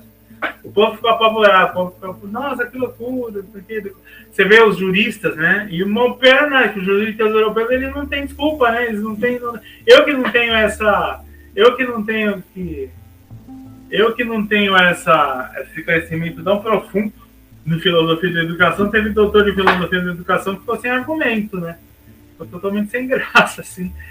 É, é isso, né? E aí você vê a questão do colonialismo, né? Os africanos, né? Falando, né? Nossa Constituição e não sei o quê, nossos valores, nossos. A gente sempre é, do Brasil, na diáspora, essa academia colonizada, né? Colonização. Inclusive, a academia da Sorbonne é uma coisa muito séria, que meu curso de filosofia africana e colonial, na Nigéria, nós, nós temos nossa associação na Nigéria, apesar da universidade ficar no território francês, no litoral da África, em Reunião, mas minha atividade, você sabe que esse curso, por causa desse, desse, desse texto, minha atividade na, na não, não na Sorbonne, não, não na França, na, na, metrópole, mas nas colônias, na Martinica, na coisa, eu sou um terrorista, né? Eu já, eu já fui, já, já, já passei, já fui torturado pela CIA, pelo Francenon, né? Na, quando comecei com essas coisas lá na, quando eu comecei a estudar lá, na, lá no início, essas ideias, eu já tinha tido aula com o Bourdieu, já tinha, eu conhecia a realidade, né? Desses locais, né, não era um deslumbrado, né? Eu fui, já conheci o mundo quando fui fazer pedagogia. Então você entra na universidade com outra mentalidade. O cara fala de Bourdieu, você estudou. O cara fala de Deleuze, você estudou com orientando. O cara fala de, de Balandier, você já estudou com orientando do Balandier, né? Você, você fala do, do Biané, você estudou, você conhece o Biané né? Você estudou com ele, você conhece, você sabe que, como que é lá fora, que o pessoal tem uma mentalidade mais, mais descolonizada na, na França. E essa atividade que eu faço lá em reunião é terrorismo, é considerado terrorismo, não vejo, é, porque isso incita a rebelião da, da colônia, né? Imagina se vai incitar a rebelião da colônia, só se pode falar de educação na, em reunião se for falar de cultura francesa, né? Só pode ter a aliança francesa, essas coisas, né? Mas na França eu posso falar. Eu posso falar, na França faz sucesso. Mas a gente está para falar na Nigéria, e eu tive que colocar de graça o curso, porque 5 dólares, né? 5 dólares tem um curso. 5 dólares é muito dinheiro, né? Para Cuba, Cuba, Venezuela, Cuba é mais que salário, né? Venezuela é mais que salário, né? E no Brasil não é nada. O curso está de graça, está de graça com certificação. Lá da França. A França certifica, né? A França não, ó. Não, Ministério da a nossa, nossa associação na Nigéria certifica, né? A universidade na França, da França certifica, que tem francês, né? Nem todo mundo aceita aqui, né? Porque tem questão do MEC, né? Tem que revalidar, mas aceita como estudo independente, aceita para hora de progressão. E o curso está lá aberto, né? No Diaspora Black, né? Depois eu passo para você. Ok, então, manda. Pode falar. Então estou encerrando assim, que vocês queriam. E eu quero ouvir vocês. Se vocês, vocês acharam, se vocês gostaram, o que vocês. Então, assim, para mim foi ótimo, né? Um ponto de expansão, de percepção sobre determinadas questões que coadunam com algo que eu já já me é um incômodo de uma certa maneira, só que por outra visão extremamente mais aprofundada, dentro da perspectiva da, da, da abordagem de dentro mesmo da cultura africana. Né? Para mim, é, mim é muito interessante esse movimento aqui e só tenho a agradecer. Né? Não tenho nenhuma colocação a fazer, mas assim, tem algumas influências de interesses que às vezes a gente não percebe de onde é que eles surgem, de onde é que eles vêm né? E numa explanação dessa a gente consegue perceber, perceber mais claramente, digamos assim, um sentido mais originário dessas relações, dessa busca por uma real relação da individualidade com o sentido social de forma mais genuína, né? livre dessas expectativas de cooptação do desejo por ímpetos formalistas e institucionais que nos direcionam para o interesse de determinadas é, de determinados grupos né, que se vendem como predominantes dentro do contexto social no qual nós estamos inseridos, inclusive dentro do âmbito educacional, dentro do âmbito econômico, dentro do âmbito normativo, institucional, jurídico, que rege as leis e a forma com, com, a, com as quais você tem que se portar dentro da sociedade. E nada disso está é, isolado, está né, relacionado. Claro. É revolucionário a questão do, dos, dos, valores, dos nossos valores civilizatórios que já estão no nosso imaginário, né? E aí a gente tem todo esse pomocismo aí que você fala, né? Aparente dessa, dessa, dessa, dessa coisa predominante que demoniza ou, ou, ou, quando não demoniza, coloca de uma forma inferior, como povos ágrafos, como povos sem cultura, como povos não, não legítimos para um pensamento acadêmico, você é negro, você tem que. Universal é. Começar pelo que é universal, né? Isso aí é tirado do que é universal, né? E aí você vê a necessidade da mudança da hegemonia de relações culturais que isso provoca, né? Que é tão simples, né? Que já está no nosso imaginário, né, Alberto? Isso tudo, de certa forma, já está. Já, já, duvido que já não estivesse no seu no nosso imaginário, no seu, ainda mais vocês aí no Nordeste, né? O pior que eu acho também, eu observo um movimento nas academias que é o seguinte: insere determinadas temáticas voltadas para supostas epistemologias africanas, mas elas completamente atravessadas por epistemologias predominantes. Tem a cadeira lá de epistemologia africana, tal e tal, mas na verdade, quando vai ser tratada essas especificidades, elas vão ser explicitadas dentro da academia, elas são explicitadas de uma maneira no qual elas permanecem num sentido setorial, né? Localizado como algo a ser estudado e apenas. Não, é como se fala, né? Hegel é o nós, o africano é o outro, né? Não o africano nós, o Hegel o outro, né? A gente estuda isso sem uma visão decolonial, sem uma visão de descolonizar o nosso pensamento, né? E de trazer, uhum. trazer sem a visão decolonial. Se estuda, se estuda sobre, que nem, por exemplo, se estuda isso como Michel Eliade, se estuda do, do herói sem falar, mesmo você falou aí de Jung, você fala que no, é totalmente ausente a questão do africano, e tudo isso está presente em tudo isso, está presente no nosso imaginário, e a gente deixa de ver isso de uma forma que mude relações de hegemonia cultural. A gente estuda de uma forma que não ameace o status quo. E justamente perfeito, isso, perfeito. isso que eu falo, e é isso nesse sentido, Alberto, que eu falo, do estudo de certos autores, como o Silvio Almeida, Jamila, né? É, não a Cione Carneiro, não Denis Oliveira, não o Cabinguele Munango, mas assim, como você vê certos autores, né? Que são essenciais e centrais, mas assim, que não ameaçam o status quo. Imagina eu com essa roupa falando isso, eu vou na Record. Imagina eu com essa roupa falando isso eu apareço na Globo, né? Imagina você acha que um dia eu vou escrever na Folha de São Paulo um artigo desse? Talvez eu escreva na Carta Capital. Mas você acha que um dia a Folha de São Paulo vai publicar isso? Você acha que o Serginho Groisman, que já era para ter me convidado, me cancelou e chamou o Silvio Almeida no dia? Você acha que ele vai me chamar, assim, se eu não for muito famoso lá fora? Você entendeu? Pra promo... Você acha que o Bial vai querer saber de mim? Entendeu? Você, você, assim, não que o trabalho dessas pessoas, por elas fazerem isso, tenha um valor menor. Não, tem um valor, valor essencial. Mas, uhum. assim, uh, eu, assim, uh, assim se você, for pelo, se você for pelo, pelo, pelo, pelo, termômetro, escreve no Estadão, na Folha, na Veja e vai na Record, querido, não ameaça o status quo, né? A elite é. te suporta. A elite suporta esse negro. Mas eu não sou negro, é esse, esse estudo, e eu não sou negro, os negros que isso, não que não existam, né? Eles, a academia também, ela não suporta negros que não sejam suficientemente domesticados. Isso eu não estou falando de melanina, você vê aqui que eu sou negro por visão de mundo e por ancestralidade mais do que por melanina, né? Que isso é uma questão do colonismo, que é um tiro no pé, né? Mas assim, eu não sou negro suficientemente domesticado para ser suportado por essa elite, né? Ainda mais falando de falando assim, ó, querida, o que você essa, esses outros negros não falam assim, eles querem ser igual a essa elite, né? Eles querem pensar que as pessoas pensem igual a elite, né? Eles se comunicam com a palavra, com, com, com, com, com o linguajar dessa elite, né? Sem, sem, com temas que não são decoloniais exatamente para essa elite, que são centrais e introdutórios. Mas essa elite desse, da, que está na mídia, mas eles toleram, mas assim, eu não sou suficientemente domesticado para ser tolerado por essa mídia, e tem muita gente que não é, que não é. Né? E é nesse prisma que essas pessoas entram na academia, que, que muitos autores que se estudam a questão africana veem isso. Né? Eu acho que é nesse sentido que você está falando também, né? É exatamente, perfeitamente, exatamente. É, esse é o isso é uma das coisas que mais me incomoda.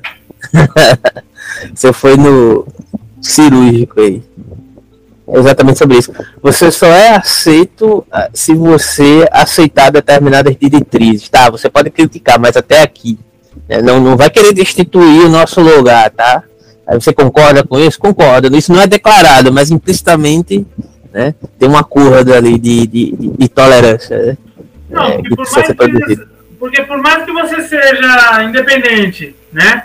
Se você escreve na Folha e você, no dia que a Cássia quis, tem aberto o, o espaço para ela, no dia que a Folha critica o Lula dizendo que ele devia seguir o mercado, por mais libertário que você seja, você não fala sobre isso, você está conivente com essas coisas de alguma forma, né?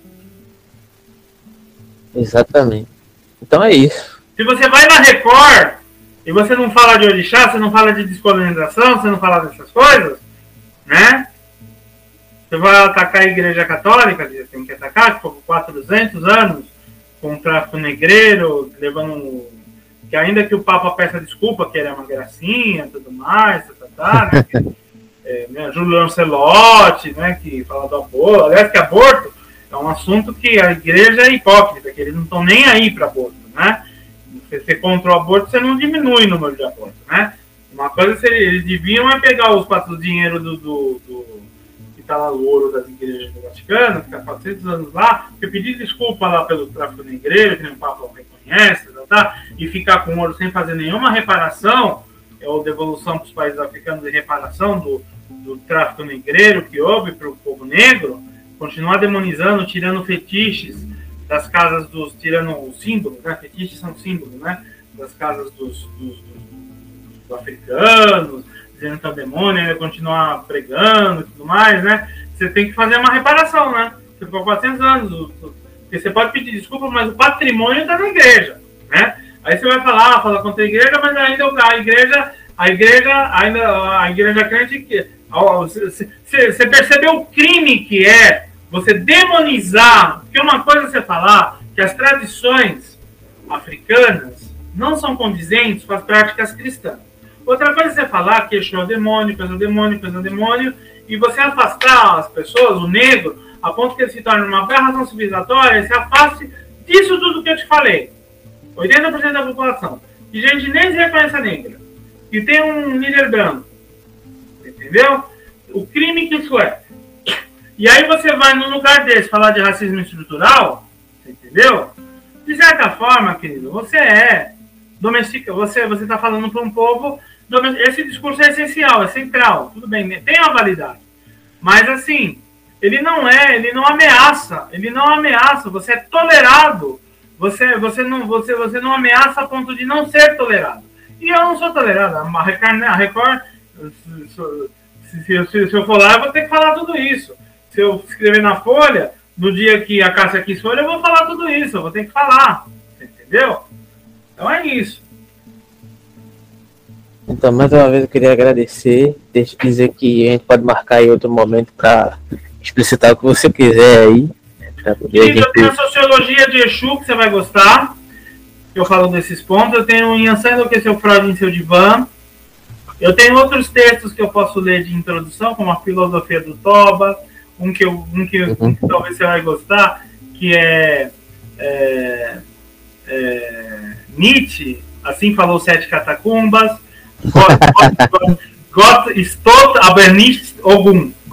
Deus está morto, mas não Ogum. Que eu provei que Deus está morto, Deus está morto, mas Ogum não está morto, e Deus morreu porque ele não se masturbava que nem Ogum. Pega, tá lá no portal Afro, X é acadêmico. Vai, vai lá, você vai ler. É um diálogo que eu tive com o pastor no dia que eu fui demitido da Unigóspio. Né? Unigóspio, que é a faculdade de Guarulhos, né? Que, que passei tudo. Você vai lá, você vai adorar. Vai nesse texto. É acadêmico, é, como, como, é, como eu e não Nietzsche, ou o homem matou Deus, né? segundo o pastor da minha igreja, Musão em Gospel, e como algum me salvou, que é esse, que é esse texto aí que eu falo, né? Que é o Assim Falou Sete Catacumbas, Gott Stot, Abernística alguma. Deus morreu, mas não algum. Você vai adorar, né? E que eu falei que se pelo menos o Deus deles desse uma olhada de rabo de ovo, porque eu tenho no algum, né? Ele olha firmemente no pênis da pessoa. Aí ele ensina os guerreiros a se masturbarem, né? Os homens a se masturbarem, né? para não para que eles não evitar porque olha como é a civilização né olha como que é o código né para que os homens não se não estuprassem mulheres nos, nas guerras né mulheres os homens não estuprassem nas guerras né para evitar se estuprar uma por causa da, da questão da, da, da, confusão que ia criar das crianças sendo rejeitadas depois né e tudo mais e o trauma das mulheres e tudo mais o trauma em geral né que ia criar né e aí tem a masturbação. E aí também tem, ele olha firmemente o pênis das pessoas, ele toca os testículos, né? Tudo mais, né? E aí ele, o pastor chegou para mim e falou assim, é, falou, é porque você matou Deus, não sei o que. Falei, ah, seu Deus se masturba, né? O meu algum se masturba. Se seu Deus se masturbar, você não tinha morrido, filho. Ele não tinha morrido, seu Deus. Ele olha, pelo menos ele olhasse, ele olha, ele olha pro Se ele olhasse pelo menos de rabo de olho, não tinha dado óbvio. Tinha se pedido, mas não tinha dado óbvio. Por que, Matheus? Não foi eu, foi, foi o homem que matou, porque Nietzsche falou. Porque o, o homem matou Deus. Aí eu fiquei muito assim, muito, muito é, por cima, porque tinha estudado Nietzsche na época, eu falava sobre Nietzsche, introdutoriamente, né, a moral de rebanho, ele ficou, ele ficou nervoso que eu falei da moral de rebanho para os alunos dele e da vontade de poder, né? Do que era Políneo, do que era Dionisíaco, temas assim, temas básicos de Nietzsche, né? Assim, que o pai da modernidade, o pai da pós-modernidade. Por mais que eu não goste do, do, do que Nietzsche fale, que eu não, que eu não goste, eu não goste, ele, você tem que entender Nietzsche, né? Aí eu falei, Nietzsche matou o homem, foi que Deus, porque o homem, é, não desenvolvesse patologias a partir da repressão da pulsão sexual para que, para que, porque ele é o pai da psicanálise, ele e Schopenhauer, porque Schopenhauer, né, Nietzsche e Schopenhauer se inspiram muito em Schopenhauer. Aliás, a Índia é a mãe da psicanálise. Buda devia ser o pai da psicanálise, né? Porque o desejo, a questão do, do Schopenhauer, quando ele fala que o sofrimento, ah, o sofrimento tem a raiz no desejo, né? Que deu toda a origem da, do estudo do desejo de, de Nietzsche, de, de, de Nietzsche, de, de, Freud, né? Que a questão do corpo de Nietzsche, do, do contato com o corpo, o contato com, com, com, com, os desejos e tudo mais, que Nietzsche e Schopenhauer são os verdadeiros pais da psicanálise, né? Porque sem eles, Freud não teria feito os estudos e sem o estudo da Índia, do Oriente, orientalista de Schopenhauer, né? Tanto que Schopenhauer e Nietzsche, Nietzsche ele tinha essa questão com Schopenhauer no início, né? E aí eu falei, fiquei um pouco desesperado falei, ah, Nietzsche ele, ele estudou essas coisas e ele fez tudo isso para que Freud descobrisse e estudasse essas questões. Então ele matou Deus por causa disso, meu senhor. Claro que é uma forma muito, muito, muito simplista de explicar, não é bem isso, né? Mas foi o homem que matou Deus. Aí eu falei para ele, né, que Assim, se, se o Deus, algum se masturba, meu Deus se masturba, ele não morreu, algum tá vivo. Deus tá morto, mas algum tá vivo, né? Então assim falou, por isso que é daí que saiu, né? Você vai ler o texto, aí eu, daí que saiu, assim falou, Nietzsche, assim falou sete catacumbas. Gott estotaba nicht ogum. Deus está morto, mas não ogum. Né? E aí tem essa questão decolonial também, né, querido? Essa questão decolonial. Da, da, se você ler o texto em Ansano, que é o Fraude de eu posso te mandar, que eu tirei das redes, mas tem espanhol na, no, no Academia uhum. né?